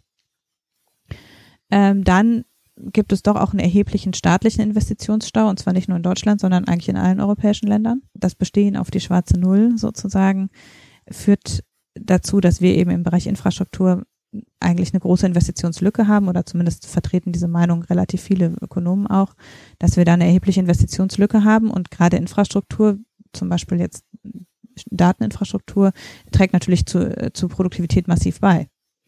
Also wenn wir eben gute sowohl Transportinfrastruktur als auch Dateninfrastruktur haben, werden wir natürlich produktiver. Und wenn man da Investitionen unterlässt, dann entsprechend leidet die Produktivität. Und das ist sicher auch ein Teil des Problems. Und dann gibt es außerdem noch demografische Effekte in fast allen Industrieländern, weil eben die Bevölkerung natürlich hin zu einer etwas älteren Bevölkerung sich entwickelt in allen Industrieländern. Und je älter der Durchschnitt der Bevölkerung, desto mehr Leute konsumieren und investieren nicht mehr. Das heißt, wenn ich ja alt bin und noch denke, ja, jetzt lohnt es sich, mein Geld rauszuhauen, anstatt es noch auf dem Konto liegen zu lassen, dann geht dadurch natürlich äh, die einerseits die verfügbare Kreditsumme zurück, aber eben auch das, das Ausgabenverhalten der Volkswirtschaft bewegt sich mehr in Richtung äh, Konsum und weniger in Richtung Investitionen. Ja, das war ja dann doch ein ganz schöner Themenstrauß an Einflussfaktoren auf dieses BIP. Äh, und Hanna, also mir stellt sich da so ad hoc irgendwie vor allen Dingen die Frage, ob dann das BIP als Indikator noch taugt oder ob man nicht zumindest sagen müsste, diese zwei Prozent, die wir früher immer so als Maßgab, Maßgabe äh, hatten an Mindestwachstum, dass man die kippen muss. Also eins von diesen beiden Sachen scheint da doch nicht mehr so ganz hinzuhauen wie bisher. Ja, also es kommt darauf an, was man messen will. Also wenn es darum geht, zu messen, ob es uns allen gut geht, mhm. dann ist das BIP wahrscheinlich zunehmend schlechter als Maß geeignet. Weil wir messen ja mit dem BIP das, was produziert wurde. Und zwar mh, mm, auch gemessen in Preisen oder Werten halt. Und jetzt können wir uns überlegen, ja. beispielsweise, wenn wir in den Technikbereich gehen, da ist es am augenfälligsten, wir können heute zu einem Bruchteil der Produktionskosten sehr viel bessere Technologie produzieren als früher. Mhm. Das heißt, wir haben heute zum Beispiel von einem Mobiltelefon sehr viel mehr Nutzen, als wir vor 10 oder 15 Jahren hatten, zu annähernd dem gleichen Preis. Das heißt, ins BIP wird Mobiltelefon früher mit dem gleichen Wert eingehen wie Mobiltelefon heute. Aber im Grunde tragen wir heute einen kleinen Computer mit uns rum und früher konnten wir damit mal gerade telefonieren. Das heißt, der, der Nutzen, den wir daraus haben, ist sehr viel höher. Und das kannst du im Prinzip in vielen Bereichen anwenden. Also alles, was von im moderneren Technologiebereich ist, kannst du auf jeden Fall sagen, da kann das BIP nicht mithalten mit der Qualitätsverbesserung, die wir haben. Und das ist so die positive Seite, wo man sagt, okay, das BIP unterschätzt vermutlich, dass, dass es uns gut geht oder dass es uns immer besser geht, dass vieles für uns einfacher wird. Es gibt natürlich auch Bereiche, wo das BIP äh, vielleicht Dinge zu positiv darstellt. Das ist der ganze Bereich der Umweltverschmutzung, äh, Klimaerwärmung und so weiter, wo wir unter Umständen Dinge haben, die ins BIP positiv eingehen, die aber negativ für unseren Lebensstandard sind. Also zum Beispiel, wenn wir teure Technologie brauchen, um die Luft sauber zu halten oder um äh, wenn wir investieren in Technologie, die eben Kraftwerke oder Autos sauberer werden lässt, dann macht das für uns äh, vielleicht maximal erhält es den Status quo, was Verschmutzung anbelangt, aber ähm, im Grunde haben wir ganz viel Kosten dafür generiert, dass wir nicht uns wesentlich besser stellen, sondern dass es nur ungefähr genauso gut ist wie vorher. Und das heißt, in dem ganzen Bereich der Umweltverschmutzung würden wir, würde das BIP eben negative Dinge sogar positiv darstellen unter Umständen. Und das sind so, also da sieht man eben, dass manche Sachen ins BIP eingehen auf eine ganz andere Art und Weise, als sie unseren Lebensstandard oder unser Wohlbefinden beeinflussen. Das ist die eine Sache. Und dann ist noch der ganze Bereich von Dingen, die umsonst sind. Die werden einfach im BIP überhaupt nicht. Also Google oder ganz was? klassisch, der Wert von Freizeit, der Wert von. Es gibt Sachen, die wurden immer schon nicht mit erfasst. Freizeitaktivitäten, wie schön es ist, draußen spazieren zu gehen oder solche mhm. Dinge, das wird einfach gar nicht erfasst. Im Gegenteil ist es sowieso, ist es eher so, Leute, die mehr arbeiten, werden mehr BIP generieren und Leute, die weniger arbeiten, denen geht es vielleicht viel besser, sie generieren aber weniger BIP. Das heißt, der ganze Wert, der ganze Wert der Freizeit entgeht dem BIP völlig. Dann kommen, wie du gesagt hast, Google oder so, genau, alle die Dinge dazu hinzu, die jemand produziert, die uns aber umsonst zur Verfügung gestellt werden. Das hat tendenziell im Zeitalter des Internets zugenommen. Wir haben eben zu einem Bruchteil der Kosten Zugriff auf sehr viel mehr Medien zum Beispiel. Äh, wir haben zu einem Bruchteil der Kosten die Möglichkeit, Wissen äh, uns zugänglich zu machen. Und dieser ganze Bereich wird eben nur durch die Produktionskosten erfasst. Natürlich, Google hat Kosten. Es gibt Server, die unterhalten werden müssen. Es gibt Leute, die da arbeiten und durch diese Kosten, die gehen natürlich auch irgendwo ins BIP ein.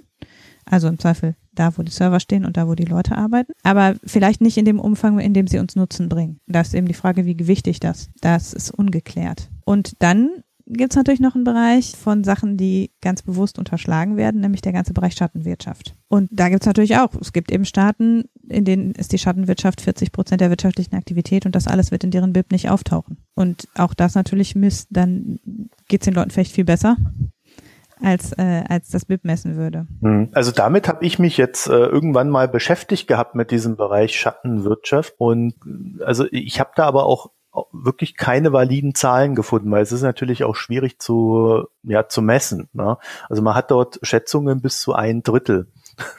also bis zu ein Drittel dessen, was äh, wir jetzt am BIP haben, gibt's dann nochmal oben drauf durch Schattenwirtschaft. Ja. Also für Deutschland finde ich das schon hochgegriffen, aber gut kann sein, ja. Also es gibt es gibt Ansätze, das zu messen, aber die sind alle sind alles nur Krücken natürlich. Also man kann es zum Beispiel anhand des Stromverbrauchs versuchen, also dass man sagt, okay, das was tatsächlich irgendwo in den Zahlen auftaucht, würde so und so viel Strom in der Produktion verbrauchen. Wir haben aber viel mehr Stromverbrauch wo kommt das her, das könnte vielleicht Wirtschaftsaktivität sein. Das ist so eine, eine Möglichkeit zum Beispiel, die angewandt wird. Oder man guckt eben den Geldumschlag, wie oft, wie oft Scheine von Hand zu Hand gehen. Auch daran kann man natürlich sehen, wie viel bezahlt wird und dass es vielleicht mehr Bezahlvorgänge gibt, als äh, aufgezeichnet werden in den Statistiken. Aber es ist immer, es ist immer unvollständig und man kann eben dann nur so, eine Richtwert, so einen Richtwert geben. Und der liegt eben für Industriestaaten ja bei einem Viertel bis einem Drittel. Und es gibt aber auch Staaten, da macht die Schattenwirtschaft nahezu 100 Prozent aus. Also das ist insbesondere im Bereich der Entwicklungsländer ist das natürlich sehr relevant. Für Industrieländer ja, teils, teils. Oder für Industrieländer können wir zumindest vielleicht unterstellen, dass sich daran nicht viel ändert über die Zeit. Das heißt, dass jetzt nicht der Rückgang des BIP-Wachstums in Deutschland darauf zurückzuführen ist, dass wir mehr Schattenwirtschaft haben. Aber vielleicht ist es darauf zurückzuführen, dass wir viel mehr Filme auf Netflix gucken. Also halte ich jetzt auch für unwahrscheinlich als einzige Erklärung, aber das wird vielleicht eher dazu beitragen. Also dieser ganze, das der ganze, der ganze Unterhaltungsmedienbereich und Pressebereich. Ja, es ist tatsächlich ein, äh, ist tatsächlich ein Problem. Also ich habe, äh, wenn man sich mal überlegt, wie viel man früher so dafür ausgegeben hat, irgendwie Filme zu gucken und heute äh, zahlst du irgendwo so deine 15 Euro Netflix. Ja, das, das, das ist halt im Vergleich zu früher in, in Anführungszeichen nix, auch wenn es natürlich immer noch Geld ist. Vor allem monatliches Geld. Man darf, man darf natürlich auch nicht sagen, ja, das ist alles umsonst. Nee, ist es nicht. Nein, um Gottes Willen. Aber wir haben eine, wir haben eine sehr, sehr stark veränderte Wirtschaftsstruktur. Ja. Also wenn ich dich jetzt richtig verstehe, Hanna, dann wolltest du mir damit sagen, dass das nicht mehr als äh, Maßstab für irgendwas geeignet ist oder nicht mehr so gut. Also es war wahrscheinlich nie so richtig gut geeignet und es ist eher schlechter geworden. Also ähm, es ist auch nicht dafür entwickelt worden, um den Lebensstandard zu vergleichen eigentlich, sondern tatsächlich um Produktionsleistung zu vergleichen. Und das hat es über lange Zeit sehr gut gemacht. Das kann es heute nicht mehr so gut wegen dieser Qualitätsgeschichte, dass eben der technische Fortschritt nicht gut genug erfasst wird. Aber für Lebensstandard ist es ohnehin immer schon eine Krücke gewesen, würde ich sagen. Und auch da ist es aber eher nochmal schlechter in der Eignung gew geworden in den letzten Jahren sicher. Mhm. Vor allen Dingen über diese Schiene, dass wir eben mehr Sachen haben, die nicht umsonst, aber zumindest sehr viel kostengünstiger für uns angeboten werden. Jetzt gibt es da sicherlich schon eine Debatte darüber, äh, in der darüber diskutiert wird, was man jetzt tut, oder?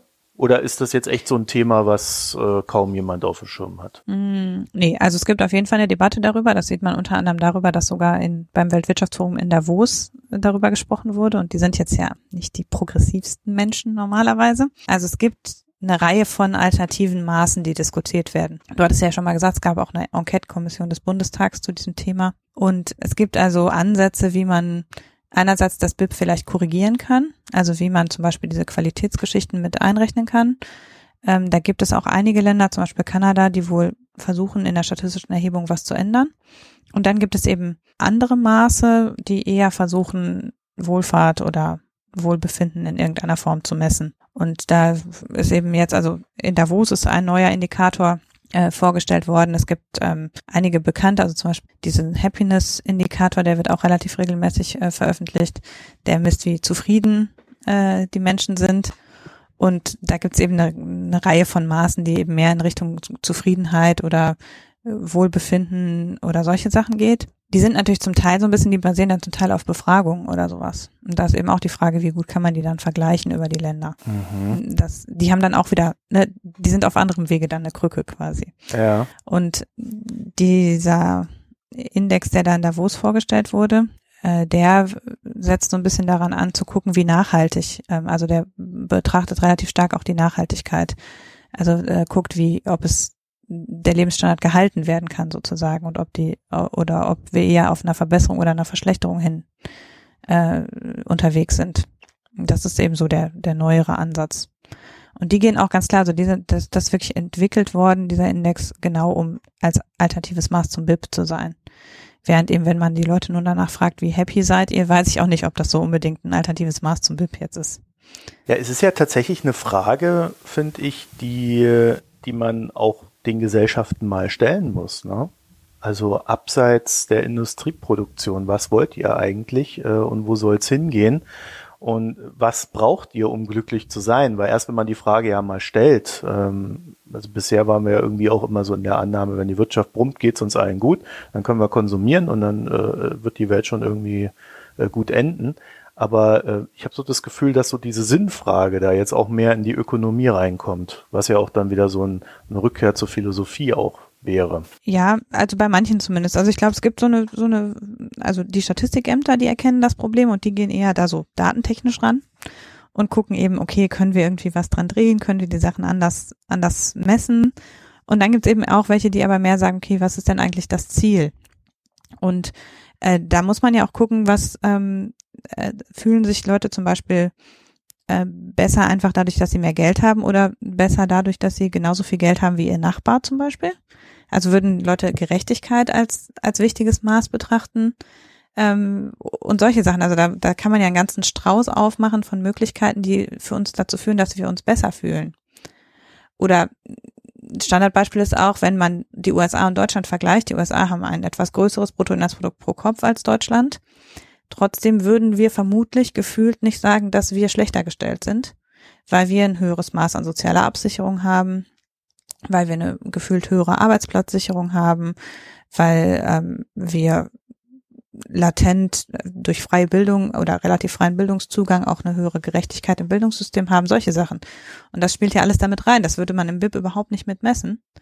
Aber es ist ja schon sehr relevant für das, das nicht nur das Wohlbefinden, sondern tatsächlich auch wie ähm, wie nachhaltig eine Gesellschaft auch funktioniert, weil eben solche Sachen wie soziale Absicherung, die, die sind ja nicht nur dafür da, dass Leute sich gut fühlen, sondern schon eben auch, dass die Gesellschaft tragfähig ist am Ende. Wie würdest du es denn einschätzen, wie realistisch es ist, so einen Indikator überhaupt zu entwickeln? Also ich meine, hm. Datenbasis zu entwickeln oder durchzusetzen? Ich, naja, ja gut, durchsetzen. Ähm, ich glaube, ich glaube, ehe sich Indikatoren durchsetzen, vergeht immer eine gewisse gewisse Zeit. Aber äh, überhaupt einen realistischen Indikator dafür zu entwickeln, ob es einer Gesellschaft nicht nur explizit äh, wirtschaftlich, sondern auch ja, allumfassend gut geht. Ich glaube, es gibt schon ein, zwei ganz, äh, ganz vielversprechende Ansätze, äh, so ein so einen Index zu, ähm, zu entwickeln und dann, die funktionieren auch ganz gut dann für Industrie- und Schwellenländer, aber zum Beispiel kann man die nicht so breit über die ganze Welt erheben wie das BIP. Also ähm, man kann eben also dieser in Davos heißt übrigens Inclusive Development Index, ich habe es gerade nochmal nachgeschlagen. Der ist multidimensionaler als das BIP, aber dadurch ist er auch von der Datenverfügbarkeit sehr viel schwieriger. Und das ist ja mal die Abschätzung, die man machen muss. Man kann eben was nehmen, was sehr einfach zu erheben ist. Also das BIP ist nicht einfach zu erheben, es ist total kompliziert zu erheben, aber es ist relativ straightforward, was man erheben muss. Man muss halt Produktion erheben und sonst nichts. Und ähm, wenn man jetzt was erheben möchte, was auch noch Sachen wie Gerechtigkeit und Lebensstandard und Freizeit und sowas alles mit aufnimmt, dann hat man halt sehr, sehr viele verschiedene Datenquellen, die man übereinbringen muss und dadurch wird es komplizierter und dann wirst du es nicht mehr für alle Länder machen können. Dann kannst du für Europa das toll berechnen und noch vielleicht für die OECD-Länder und für den Rest aber nicht zum Beispiel. Oder du machst wieder ein einfaches Maß, du fragst die Leute nur, seid ihr glücklich? Und dann kriegst du aber am Ende eben was raus, was überhaupt keine Skala hat oder überhaupt keine Vergleichsmöglichkeit, weil es zum Beispiel kulturell bedingt ist, was Leute glücklich macht. Also wenn wir jetzt mal diesen Inclusive Development Index nehmen hier von äh, der in Davos vorgestellt wurde, ähm, dann würde ich sagen, da ist jetzt, also für mich ist da nur eine Überraschung drauf. Die, die haben ja in dem Artikel die ersten zehn Länder hier mal so aufgelistet. Norwegen ganz oben, Island ganz oben, Luxemburg, Schweiz, Dänemark, Schweden und dann ganz unten an zehnter Stelle Österreich. Das war für mich eine Überraschung. Der Österreicher wirkte auf mich bisher nicht so, als ob er sehr glücklich wäre. Das geht da ja auch. Also das ist ja tatsächlich auch kein Maß für glücklich. Ja, ne? ja, ja, klar. Aber äh, auch äh, wirtschaftlich hatte ich jetzt nicht so den Eindruck, dass es den Österreichern sonderlich gut geht. Aber äh, scheinbar äh, gibt es da noch so ein paar Sachen zu entdecken, die uns bisher oder die mir persönlich bisher entgangen sind. Deutschland jedenfalls ist nicht unter den Top Ten. Um Nein, wenig verwunderlich. Ja. Weil, also Deutschland ist immer in solchen, in so alternativeren Statistiken schlechter als beim BIP. Jetzt kann es aber auch daran liegen, dass wir alle gerne meckern. Mal, weiß ich nicht genau. Aber ähm, Deutschland ist, im, ist tendenziell schneidet Deutschland gemessen am BIP oft besser ab als gemessen an alternativen Indizes. Ich gucke mir gerade noch so die zweite Liste an, die die, die hier haben. Das ist, ähm, da geht's dann um die Länder, die sich gerade am stärksten entwickeln habe ich dann so beim, beim dritten Aserbaidschan, das ist ja mhm. eine äh, ziemlich bösartige Diktatur eher, da würde ich dann doch auch noch mal näher fragen. Ja, Hatte ich also wirtschaftlich also jetzt auch nicht so auf dem Schirm. Also da gibt es sicherlich noch ein paar Sachen, die man sich dann auch fragen muss, ob das dann so, so richtig sein kann.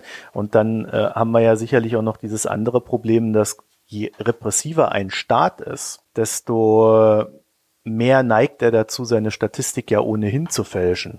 Und da ist es dann wiederum ganz gut, wenn man so ein BIP, was ja recht simpel sich herleiten lässt im, im Vergleich zum Rest, dann auch wiederum als, als, Abgleich nehmen kann, um zu sehen, ob das da nicht vielleicht, ob da nicht irgendwo was manipuliert wurde. Ja, also war jetzt ja. so mein erster Gedanke bei Aserbaidschan. Ich würde noch nachschieben, vielleicht zu der Frage, ob es einfach ist, einen Index zu entwickeln. Ich glaube, es gibt eine Reihe Leute, die einen prinzipiell guten Index entwickelt haben, aber keiner von denen konnte sich so durchsetzen. Also zum Beispiel der Economist hat auch schon mal, ich glaube vor 10, 15 Jahren, einen Quality of Life Index ins Leben gerufen. Der ist wieder nach Versenkung verschwunden. Also da ist es offenbar so, dass eben, die machen sich dann sehr viel Mühe, das mal eine oder zwei Wellen lang zu erheben. Und dann setzt er sich aber nicht durch. Das BIP wird halt in jedem Staat von jedem nationalen Statistikbüro erhoben. Und wenn man jetzt irgendeinen anderen Index etablieren wollte, müsste man ja quasi die Staaten dazu verdonnern, diesen, die Daten dafür zu erheben. Das kann ja nicht eine irgendwie UN-Organisation für alle Staaten machen. So funktioniert ja die Datenwirtschaft nicht. Mhm. Und das BIP ist eben etabliert worden in Europa infolge des Marshallplans zum Beispiel, also mit einer relativ starken Druck von außen ist das eben eingeführt worden. Und äh, in den und die Staaten hatten selber ein Interesse daran, weil es ihnen um Abschätzung von Steueraufkommen ging. Und bei so einem anderen Index ist eben die Frage, ob die Staaten so ein Interesse daran haben, das zu etablieren. Und das geht eben auch wieder in die Richtung von dem, was du gesagt hast. Äh, Staaten, die tendenziell dann in so einem Index schlechter abschneiden, haben zum Beispiel weniger Anreiz, sich dann auch an sowas zu beteiligen, so einen Index zu entwickeln.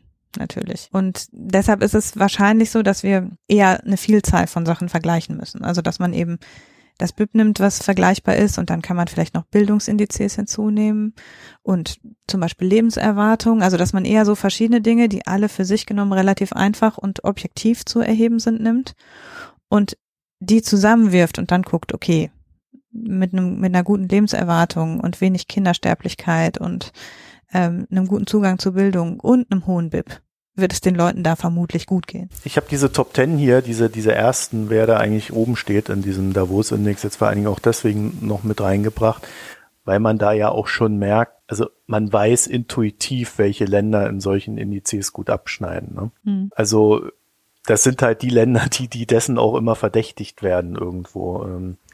Von daher ähm, geht es, glaube ich, dann mehr auch um so ein, nochmal eine wissenschaftliche Grundlage zu finden, das Ganze dann auch mit einer gewissen Datenbasis darzulegen. Ich weiß nicht, wo da die Ansätze sein könnten, weil ich habe tatsächlich das Gefühl, das ist etwas, das müssen die Staaten wollen. Dann kann man halt höchstens vorgehen und sagen, es machen dann halt alle, die es jetzt wollen. Ja, also zum Beispiel Europa könnte sich vermutlich gemeinsam dazu entscheiden. Ja, und wenn Europa das dann macht, haben vielleicht andere einen Anreiz, dem zu folgen. Ja, äh, wie es halt immer so ist, ne? Äh, man muss erstmal die, äh, den Fuß in die Tür reinkriegen und dann kann man, und da muss man durchhalten. Also das hast du ja gerade auch am Economist, glaube ich, ganz gut dargestellt. Wenn man das halt einfach mal zwei Jahre macht und es dann wieder fallen lässt, weil es jetzt nicht so die große Resonanz gegeben hat, ja, dann reicht das vielleicht halt auch nicht. Also da muss man dann auch ein bisschen Lobbying betreiben. Und ich weiß jetzt auch nicht, ob der Economist also jetzt nichts gegen, gegen das Magazin, das ist ein gutes Magazin, aber ich weiß jetzt nicht, ob das die erste Anlaufstelle dafür ist, ähm, so, solche Indizes zu verbreiten.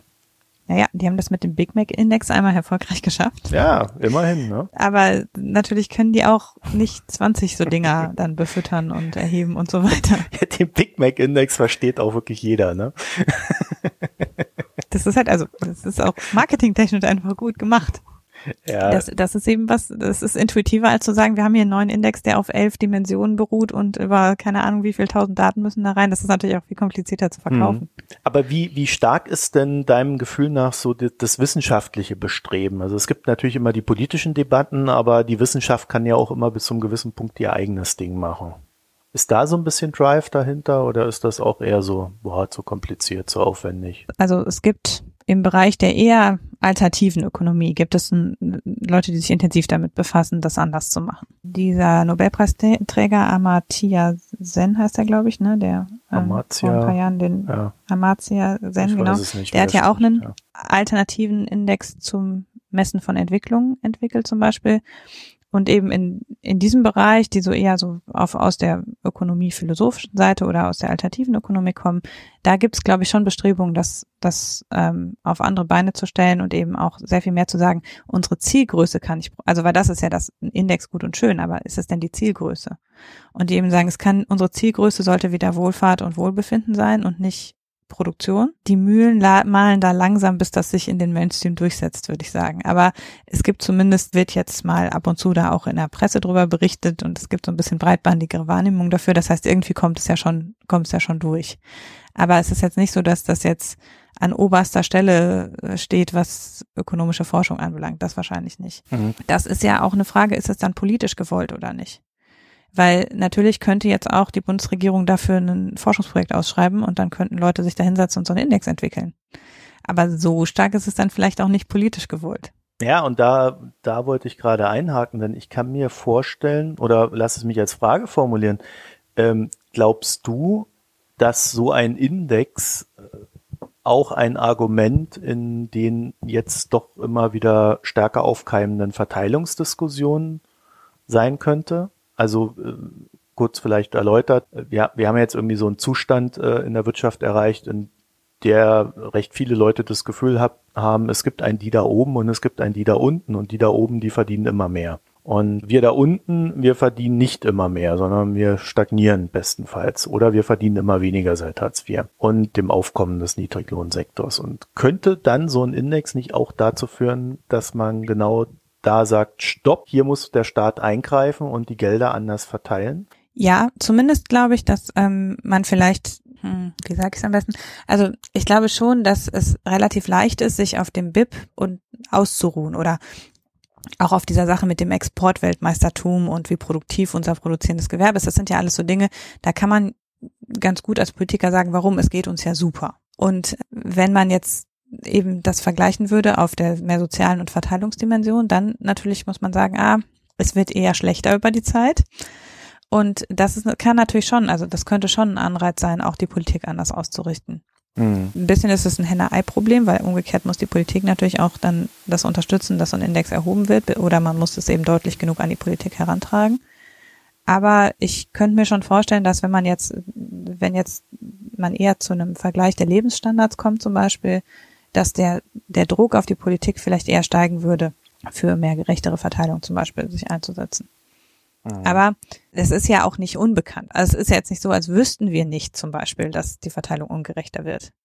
Und als wäre das unseren Politikern was total Neues. Es ist eben nur vielleicht, dass man es in einer schönen Zahl besser verkaufen kann. Aber das Faktum ist ja nicht völlig, äh, völlig neu und niemand hat das bisher mitgekriegt. Ja, aber es ließ sich bisher scheinbar ja ganz gut ignorieren. Ja, natürlich. Man kann immer sagen, aber warum? Es geht uns doch super, wir sind doch Exportweltmeister. Ja, zum Beispiel. ja. Okay. Oder die ja. Arbeitslosenzahlen sind so niedrig wie noch nie. Das ist ja auch das Gleiche. Ne? Da muss man dann genauer bohren, um zu sehen, ja, aber die Leute haben alle nur 400 Euro Jobs. Tja, aber vielleicht ist da auch einfach der Leidensdruck noch nicht groß genug. Äh, Wäre mal so mein Tipp, äh, weil äh, öffentlicher Druck ergibt sich eigentlich immer meist nur aus einem Bedarf. Sprich, man spürt, dass man zu stark benachteiligt wird. Und in Deutschland scheint es uns da vielleicht ja noch zu gut zu gehen, aber es liegt vielleicht auch an der EU, weil wenn wir dann mal so nach Rumänien reisen und leben, sehen, wie die leben, dann denken wir, ja, okay, uns geht's ja doch ganz gut. Auch wenn wir jetzt nicht so viel vom Kuchen abkriegen. Findest du, das ist so? Also, ich habe nicht den Eindruck, dass äh, wir wahrnehmen, dass es uns im europäischen Vergleich sehr gut geht. Ich glaube, das sagt sich immer so leicht, aber ich habe so das Gefühl, dass die Menschen schon ein sehr gutes Gespür dafür haben. Vielleicht jetzt nicht so dieses, ja, mir geht's im Vergleich zu BBB ganz gut, sondern eher so dieses instinktive Wissen. Das ist so meine Beobachtung zu dem Thema. Und damit können sich, glaube ich, Menschen sehr gut beruhigen auf der einen Seite. Aber das ist jetzt keine wissenschaftliche Diskussion, sondern nur eine Beobachtung von mir.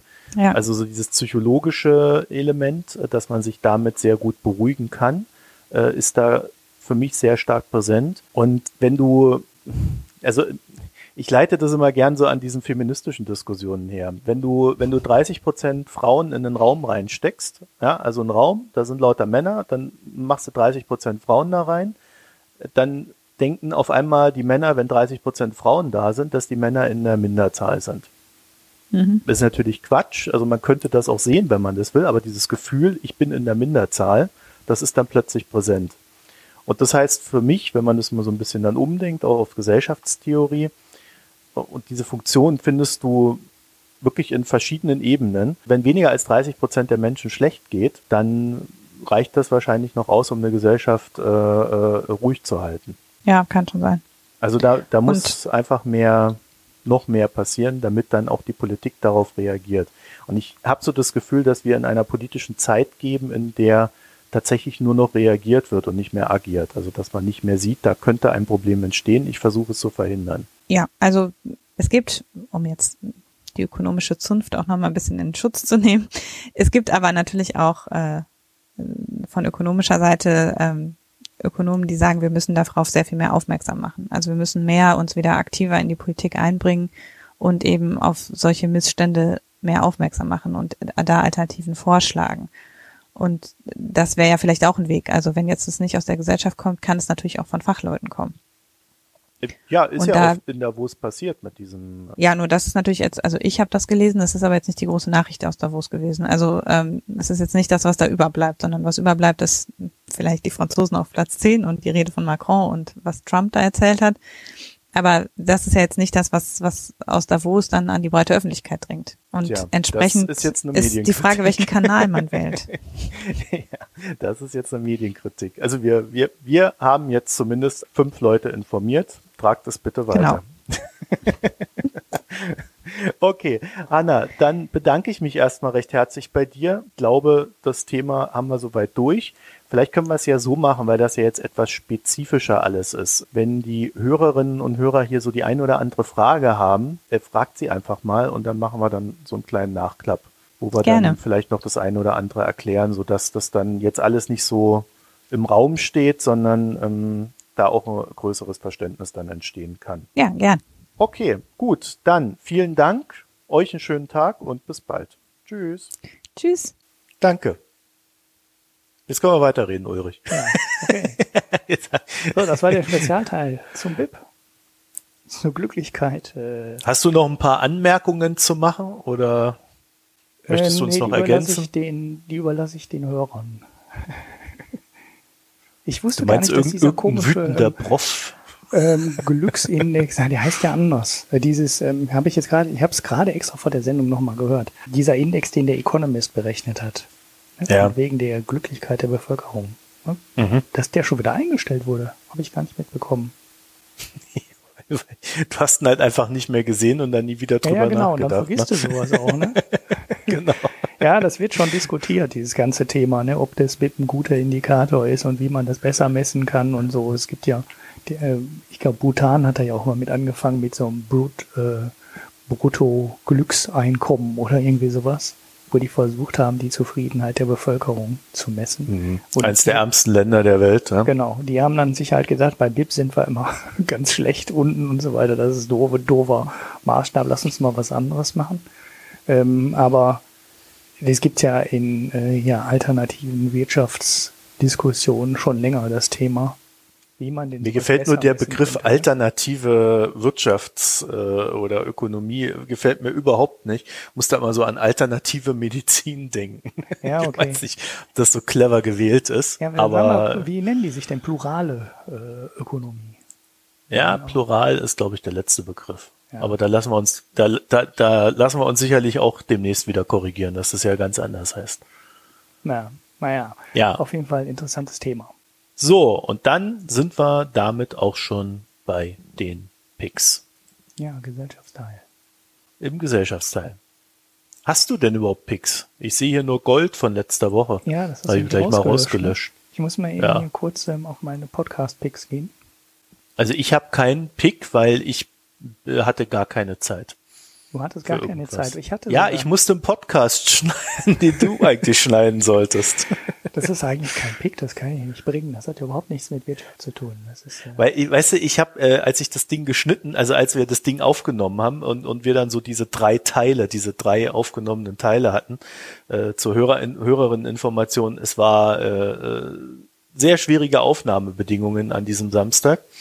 Äh, oder Sonntag, ich weiß es schon gar nicht mehr. Und ähm, dadurch haben wir äh, also ich hatte dann so diese drei Teile da liegen und habe mir gedacht, ah, das kann ich dem Ulrich jetzt aber auch nicht antun und äh, habe dann beschlossen, es ihm schon so zusammenzuschneiden, dass er es nur noch einfügen muss.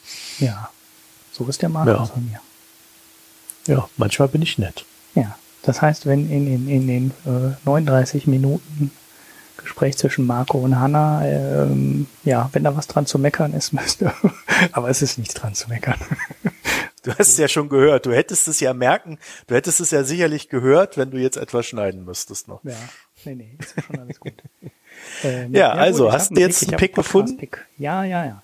Ähm, und zwar ein Podcast, ne? Ähm, zwar von Freakonomics habe ich ja schon relativ häufig. Öfter mal erwähnt, ja. Und die hatten eine schöne Folge, ein Update zu einer alten Folge, die ich allerdings auch nicht kannte. So ein wirtschaftliches Modell, um die Leute zum Sparen zu bringen. Und das nennt sich ähm, No-Lose-Lottery. Also eine Lotterie, in der man nicht verlieren kann. Die Idee dahinter ist, die Leute spielen gerne. Die Leute spielen gerne die Wetten, die geben Geld aus für Lotto. Gleichzeitig sparen die Leute aber alle viel zu wenig. Mhm. Die Leute sparen zu wenig für ihre Altersvorsorge. Und ja, ob man nicht aus einer Kombination aus diesem Spielreiz und dem Sparen ein Produkt bauen kann, was die Bevölkerung dann dazu bringt, ähm, mehr Geld reinzustecken, indem man quasi, ja, äh, wie soll ich sagen, dass man als Idee vielleicht einfach 100 Euro spart im Monat und das Geld quasi zinslos spart. Und dieser zinslose Teil dann in ähm, Lotterieticket gesteckt wird, über die man dann zum Beispiel eine monatliche Endlosrente von 5000 Euro pro Monat bekommt weil die Leute offensichtlich in der Lage sind oder bereit sind, für Lose und die Gewinnchance ähm, Geld auszugeben, aber für dieses sichere Geld, die Altersvorsorge, nicht bereit sind, Geld auszugeben und das dann versucht miteinander zu kombinieren. Mhm. Fand ich eine ganz interessante Idee. Ja, es gab es übrigens auch sogar mal. Also ich kenne das hier von Ja, ich habe gerade überlegt, also von der Form, in der Form kenne ich das nicht, aber ich kenne von der PSD Bank irgendwie auch so, ein, so eine Kombination aus Gewinnchance und Sparen. Mhm. Ja, das gab es hier bei der Sparkasse, bei meiner lokalen Sparkasse auch mal. Das hieß damals PS sparen. Äh, das gibt's nicht mehr. Da musstest du dieses Los immer in so ein Heft reinkleben. Dann hast du dann am Ende halt äh, von deinen 10 Mark, die du dann für so ein Los bezahlt hast, dann am Ende 120 Marke zurückgekriegt, hat das aber gleichzeitig immer noch mit einem kleinen Teil des Geldes, hast du halt diesen Glücksanteil gekauft, ne, wo du dann, was weiß ich, 5000 Mark gewinnen konntest oder irgendwie sowas, waren jetzt keine wahnsinnig großen Summen, weil das war, glaube ich, nur von der Sparkasse oder von der Spar, von den Sparkassen der Region. Ich fand die Idee aber ganz interessant, weil es gibt halt eine ganze Menge Leute, für die Lotto, also ne, wenn du wenig verdienst, ist die Leute geben halt überproportional viel für Lotto und so ein Zeug aus. Ne? Also mhm. wenn du das prozentual auf das Einkommen berechnest. Und gerade ja. das sind ja die Leute, die eigentlich sparen sollten, noch immer noch sparen sollten. Und wenn du die über so ein Gewinnspiel dazu kriegen kannst, ähm, mehr zu sparen und mit dem Köder halt des, der Gewinnmöglichkeit, ist es für die halt wirklich vielleicht ein ziemlich interessantes Produkt. Ja, außer in Deutschland, weil wenn du da Hartz IV hast, dann würde das ja, äh, dein, dein Erspartes ja dann irgendwann mit der Rente verrechnet werden oder so, ne? Ja, also wenn du jetzt über so eine Freibetrag. Ja, wenn du jetzt über so eine 5000 mhm. Euro Rente denken würdest, dann wärst du ja dann halt nicht mehr in Hartz Ja, das wäre ja super für einen Staat, ne? ja, ich habe mal, ich habe nur kurz ja. beim Nachdenken gedacht, es gibt ja so eine BGE-Lotterie. Ich weiß nicht, ob du das kennst. Ne? Also es gibt dieses bedingungslose Grundeinkommen äh, und das ist so, ja, ich weiß nicht, ob es ein Verein ist, aber das ist irgendwie, irgendwie so ein Zusammenschluss von irgendwas. Für ein Jahr BGE, oder? Genau. Dann bekommst du für ein Jahr ein bedingungsloses Grundeinkommen. Ich weiß nicht, wie viel es ist. 1200, 1500 Euro. Also es ist halt deutlich mehr als Hartz IV. Und da kannst du dich bewerben. Und wenn die dann mal wieder Geld zusammen haben aus Spenden, kommt das Geld. Wenn die dann Geld zusammen haben, dann ähm, wird halt mal wieder so ein BGE für ein Jahr verlost und die Leute berichten dann darüber, was sie dann in dem Jahr geschafft haben und wie schön das war, ohne wirtschaftliches, äh, ohne wirtschaftliche Angst mal zwölf Monate was machen zu können. Ne? Manche gründen in der Zeit halt auch wirklich eine Firma oder bilden sich fort oder ja, ähm, ist halt bei jedem dann anders. Ähm, das wäre vielleicht eventuell auch eine ganz interessante Kombination, so eine ähm, Lotterie zu machen und äh, das Geld dann als BGE auszuschütten.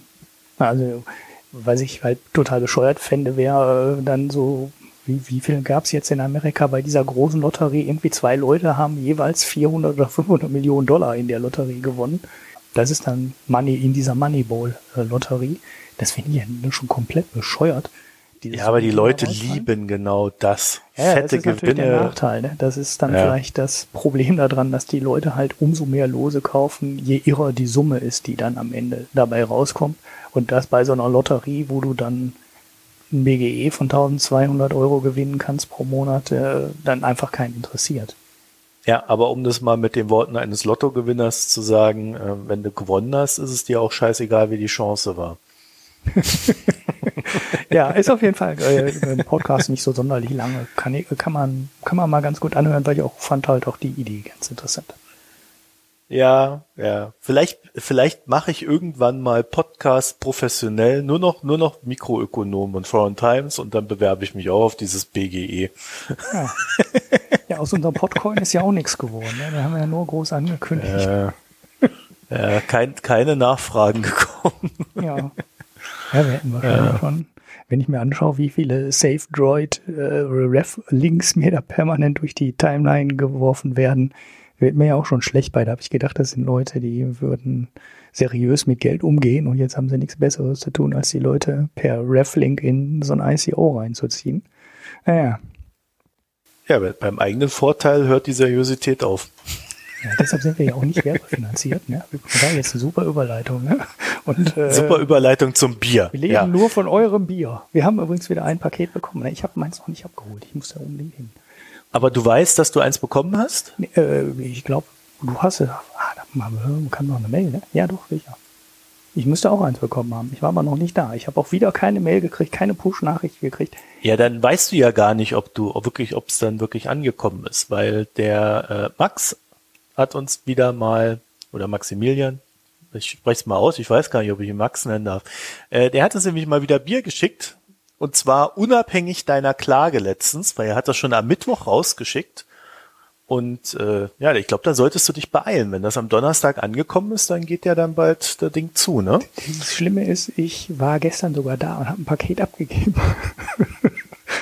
das ist jetzt nicht dein Ernst, oder? Ich vergessen. Das war, äh, ja. Äh. Ach, ja. Ach, der Ulrich.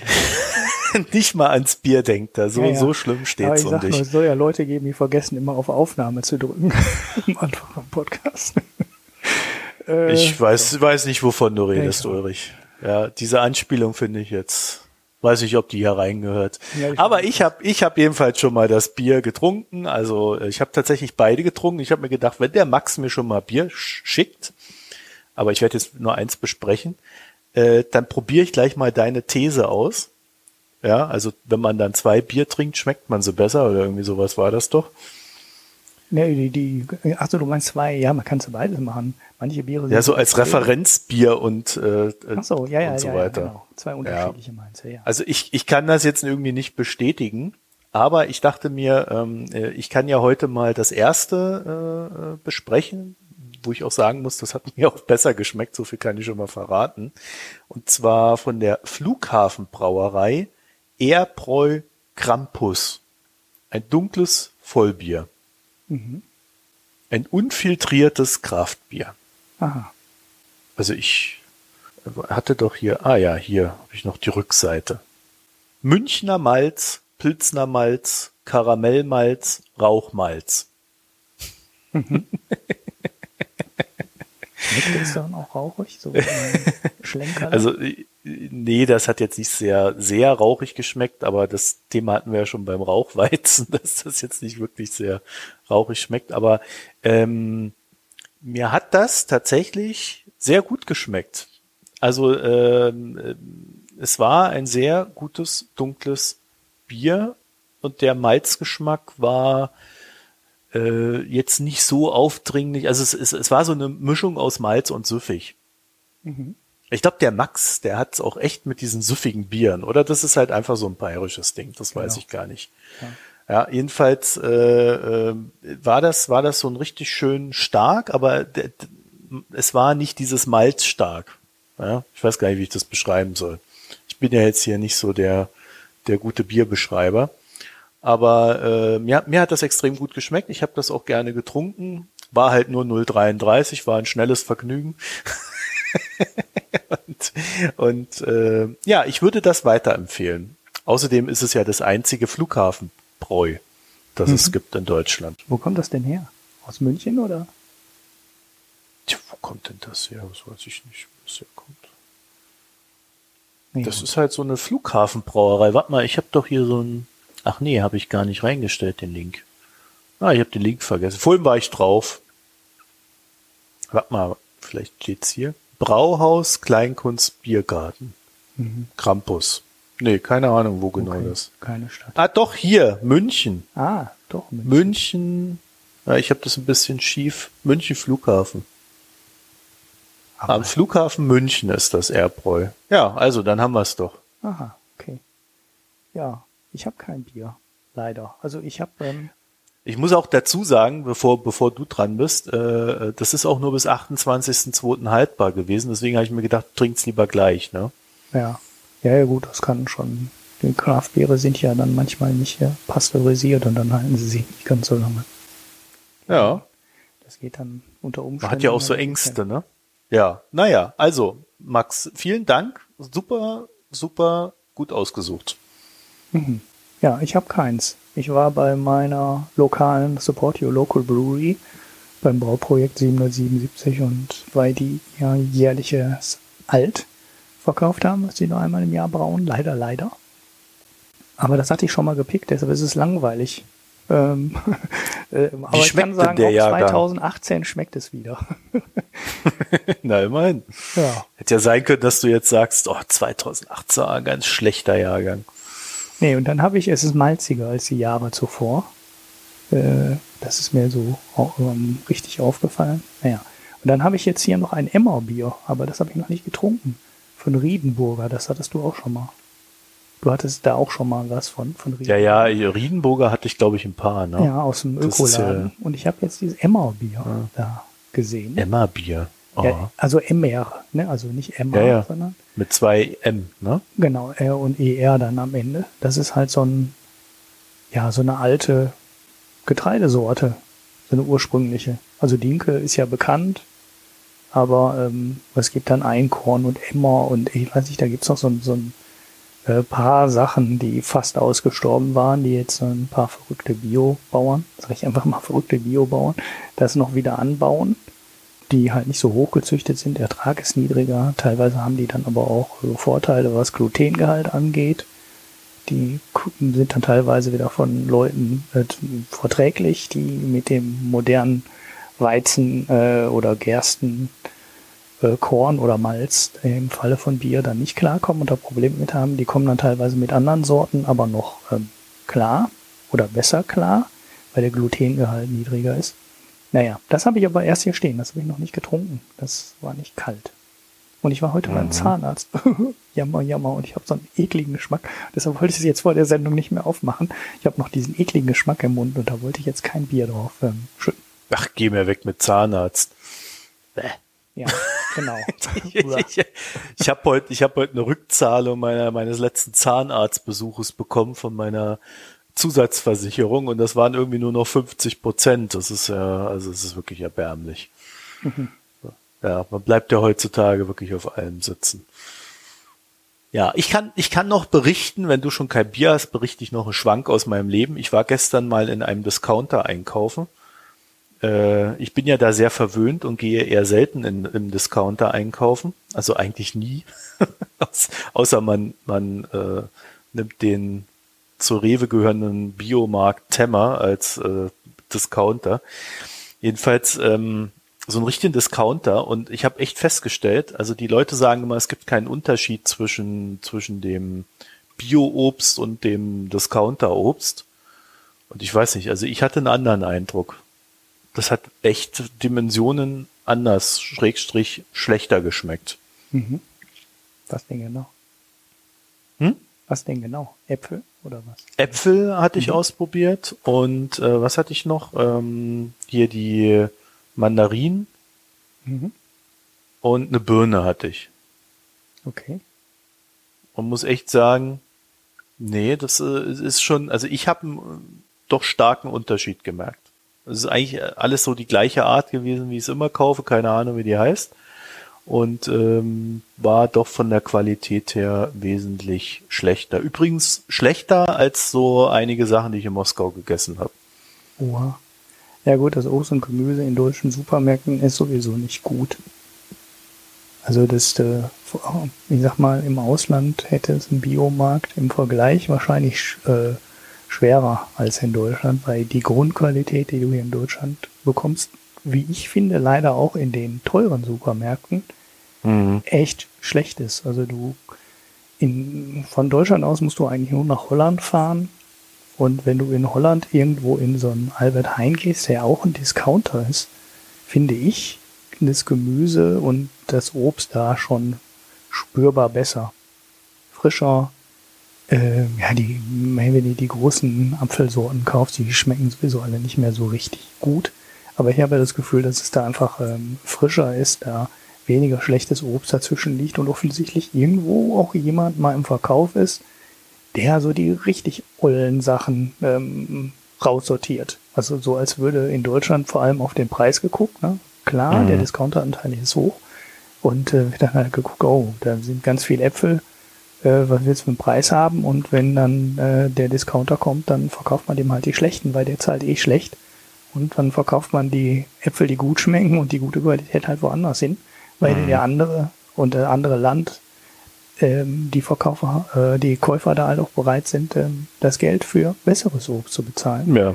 Und wenn du nach Frankreich in die Supermärkte gehst, da ist eh die ganze Auswahl größer. Ja, das halt- ist Dimensionen besser. ja, das also auch von der. Qualität her. halt, ja.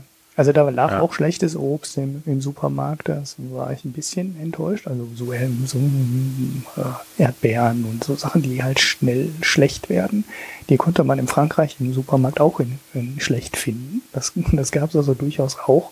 Ich will jetzt nicht sagen, dass da nur hundertprozentig gute Qualität lag, aber in Frankreich war vor allem die Auswahl wesentlich Mhm. größer als ähm, Ja, hier. ja.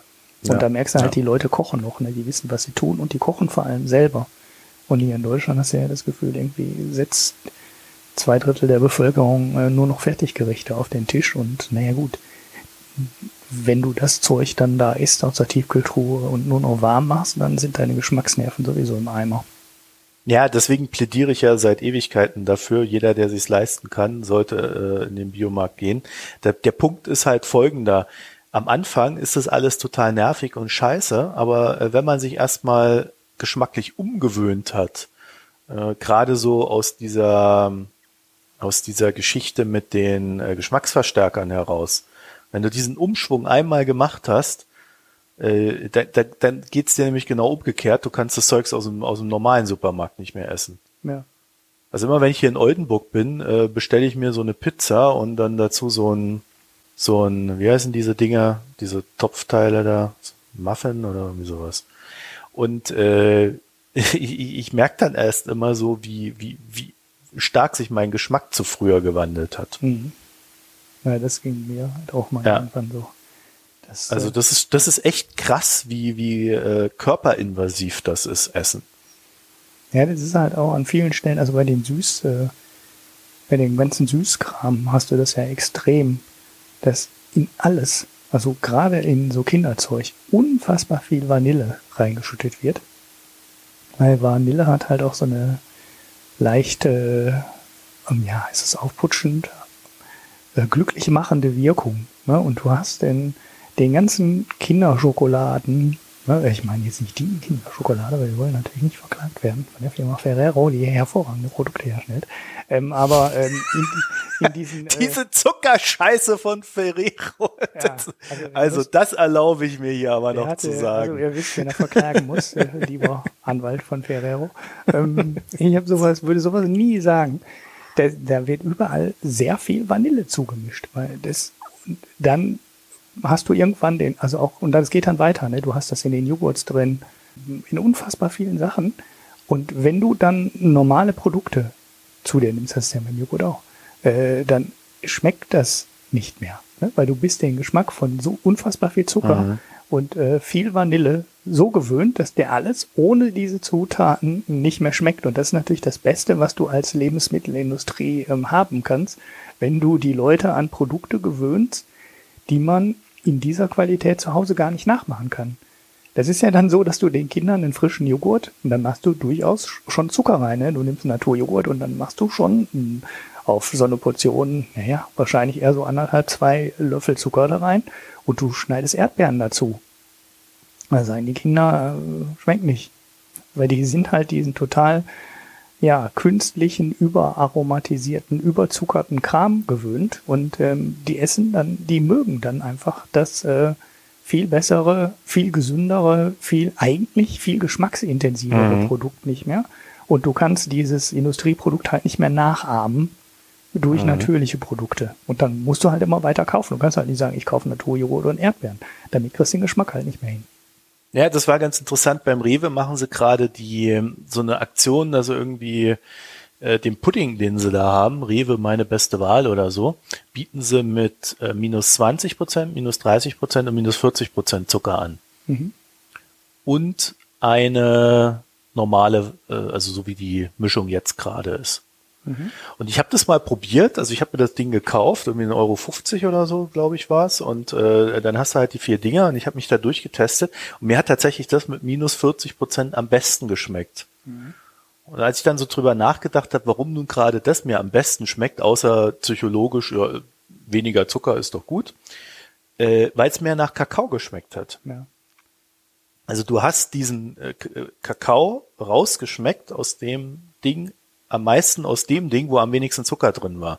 Nun ist es aber natürlich auch so, dass Kakao an sich ja bitter ist. Mhm. Und wir sind es mit durch diesen Zucker so gewöhnt, dass wir halt diese, äh, dass wir dieses Bitter als negativ empfinden, dass man sich da tatsächlich dran gewöhnen muss. Mhm. Ist aber für den Körper äh, meines Erachtens gar nicht mal so verkehrt mehr Bitternis, weil äh, immer wenn ich irgendwie äh, Probleme im, im Bauch habe, dann nehme ich da diese Heidelberger Kräuter. Also das ist bitter pur. Das Zeug ist so dermaßen bitter. Ja, aber es hilft. Bitterstoffe mhm. für den Körper. Mhm. Ja, ja also nämlich dann immer nur in Alkohol aufgelöst. ja, ja. Du, du bist du, du bist so der Kräuterlikör-Typ, ne?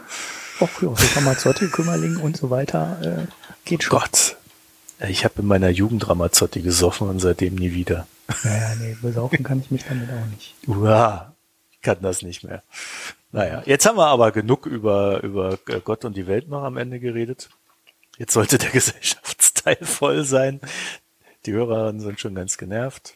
Ja, dann kommen wir doch zum Ende. Also, wenn ihr wollt, dass wir besser werden, dass wir mehr tun, dass wir besser recherchieren, dass wir mehr Zeit für euch haben, das Spendenbutton findet ihr auf unserer Internetseite www.mikroökonomen.de.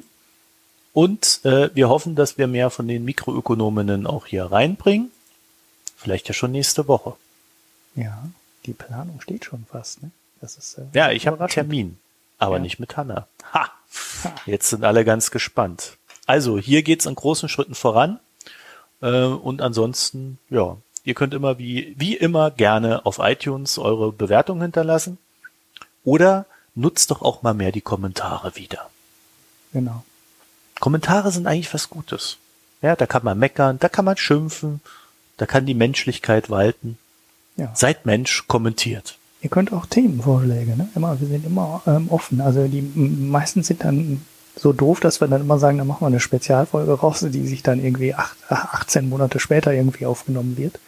Aber sie kommt. Aber, aber sie kommt ich irgendwann hab, vielleicht. Ich habe ich hab diesen Bericht über die, die, die Versicherungen auch immer noch bei mir liegen und werde ihn irgendwann lesen, diese 80 Seiten in Englisch. Ja, ähm, genau. EIORP oder was das da war. Ich habe schon wieder ganz vergessen, was das für eine Gesellschaft war. Warte mal, was ist das? EIOPA. Also ich habe das Stresstest-Report, war auch ein Hörervorschlag. Ich habe ich hab das noch auf dem Schreibtisch liegen. Ja. Ich habe jetzt bloß so viel andere Sachen gerade, die, die, die da noch davor gestellt werden mussten, äh, so dass ich da immer noch nicht dazu gekommen bin. Wir fragen jetzt einfach, Aber- ob der Hörer muss mal einen Kommentar abgeben, ob wir das Thema immer noch machen sollen, sonst kannst du das dann endlich entsorgen. Das, ja, normalerweise bin ich ja da recht stringent beim Wegwerfen von äh, Sachen, die ich nicht lese, aber äh, das hat mich jetzt tatsächlich nochmal interessiert, weil wenn sich da irgendwas Interessantes draus ergeben würde, ähm, dann muss, müssten wir dann halt entscheiden, ob wir uns dazu jemanden hören, der das dann mit äh, jemanden holen, der das mit uns macht, oder äh, ob wir es einfach selber kurz durchsprechen. Das wäre dann noch so die Entscheidung. Aber wenn der Hörer sagt, ach komm, ist jetzt so lange her, seit einem Monat oder so, schmeiß weg, schmeiß es weg. Ja, ja, wir haben auf jeden Fall, wir haben ja so viel noch, ne? IOTA haben wir schon seit ganz langem auf der Liste. Hast du stehen. da eigentlich irgendwie mal einen Experten gefunden? Äh, ich, mir wurde einer genannt, ich habe ihn aber noch nicht, äh, noch nicht angesprochen, weil hm, ich muss erstmal selber noch ein bisschen lesen und ich habe dummerweise jetzt in Instapaper meinem, äh, meiner großen Papierhalde, meiner elektronischen Papierartikelhalde, inzwischen schon drei oder vier so richtig lange Dinger zu IOTA. Äh, ja, und bin, glaube ich, bald in der Lage, die möglicherweise sehr positive Einstellung des äh, potenziellen Gesprächspartners mit äh, einem äh, mit einer gehörigen Menge Skepsis äh, zu ähm, blocken. Aber äh, ja, müssen wir mal schauen. Ich weiß auch nicht. Also äh, ich kann da ein Zwischenfazit geben, ohne das jetzt groß äh, auszuführen. Ich halte es für tendenziell interessant, aber der IOTA-Gründer sagt ja selber, wenn der Kurs so hoch ist, ist das Ganze äh, schwierig umzusetzen. Und äh, ich komme eigentlich immer wieder bei diesen ganzen Kryptowährungen auf den gleichen Punkt. Also wenn man die für infrastrukturelle Sachen einsetzen möchte, dann muss man eigentlich den Kern ähm, lösen, nämlich äh, dass die Technik durchaus sinnvoll eingesetzt werden kann, aber dieser Zwischenhändler Kryptowährung, der muss ausgeschaltet werden. Oder anders gesagt, ich will einen Euro zahlen, nicht in IOTA. Ja, ja, das, wir haben ja nächste Woche eventuell und vielleicht das Thema, dann können wir das mal alles durchquatschen. Dieser Spekulationsanteil macht viele, viele von den guten Krypto-Ideen direkt wieder kaputt. Sobald du Genau. das benutzen kannst, um damit zu spekulieren, hast du immer das Problem, irgendjemand wird irgendwann mal spekulieren und dann geht die eigentliche Funktion der Kryptowährung sehr gerne vor die Hunde. Und dann ist es halt alles nutzlos. Ja, und das, das ist das Interessante, weil, weil halt die Kryptowährungen ja einfach zu eigentlich auch zur Finanzierung des, äh, ähm, äh, der Infrastruktur dienen sollen, aber man muss es anders lösen. Ja, am Ende, am Ende muss das über eine Servicegebühr laufen, weil ich will nicht, wenn ich mit meinem Elektroauto vor die Tankstelle fahre, betankt werde und dann automatisch alles abgerechnet wird, will ich nicht ein Währungsrisiko haben. Genau. Und ihr wollt es auch nicht. Ja. Ihr wollt nicht heute ja den- 50 und morgen 70 Euro Genau, zahlen. deshalb gibt's ja den Tether, ne? Der ist ja eins zu eins an den Dollar und so weiter und das ist alles total zuverlässig. Aber ja, bis auf die fehlende reingegangen. Wirtschaftsprüfungsgesellschaft. Ja, ja, genau. Also das war jetzt Ironie, nicht, dass jetzt hier noch jemand Ja, ja. das glaubt. Ja, ja, Okay, also jetzt, jetzt sind wir aber, jetzt ist aber Schluss, Ulrich. Jetzt müssen wir aufhören, sonst verquatschen wir uns schon wieder. Also, Jetzt hatte ich gedacht, ich könnte das Krypto-Thema noch unterbringen. ja, ja, ich, weil ich habe sie mir vorhin verboten. Liebe Hörer, ne, ihr habt die Kommentare, wenn ich mehr über Krypto reden soll. Ich könnte doch mal wieder was zu Tesla sagen. Nein, Nein, nein, du musst jetzt Pause machen. Weil die Kommentare habt ihr ja wirklich, ne? Ihr könnt da was zu sagen. Ja, schönen Abend noch. Tschüss. Tschüss.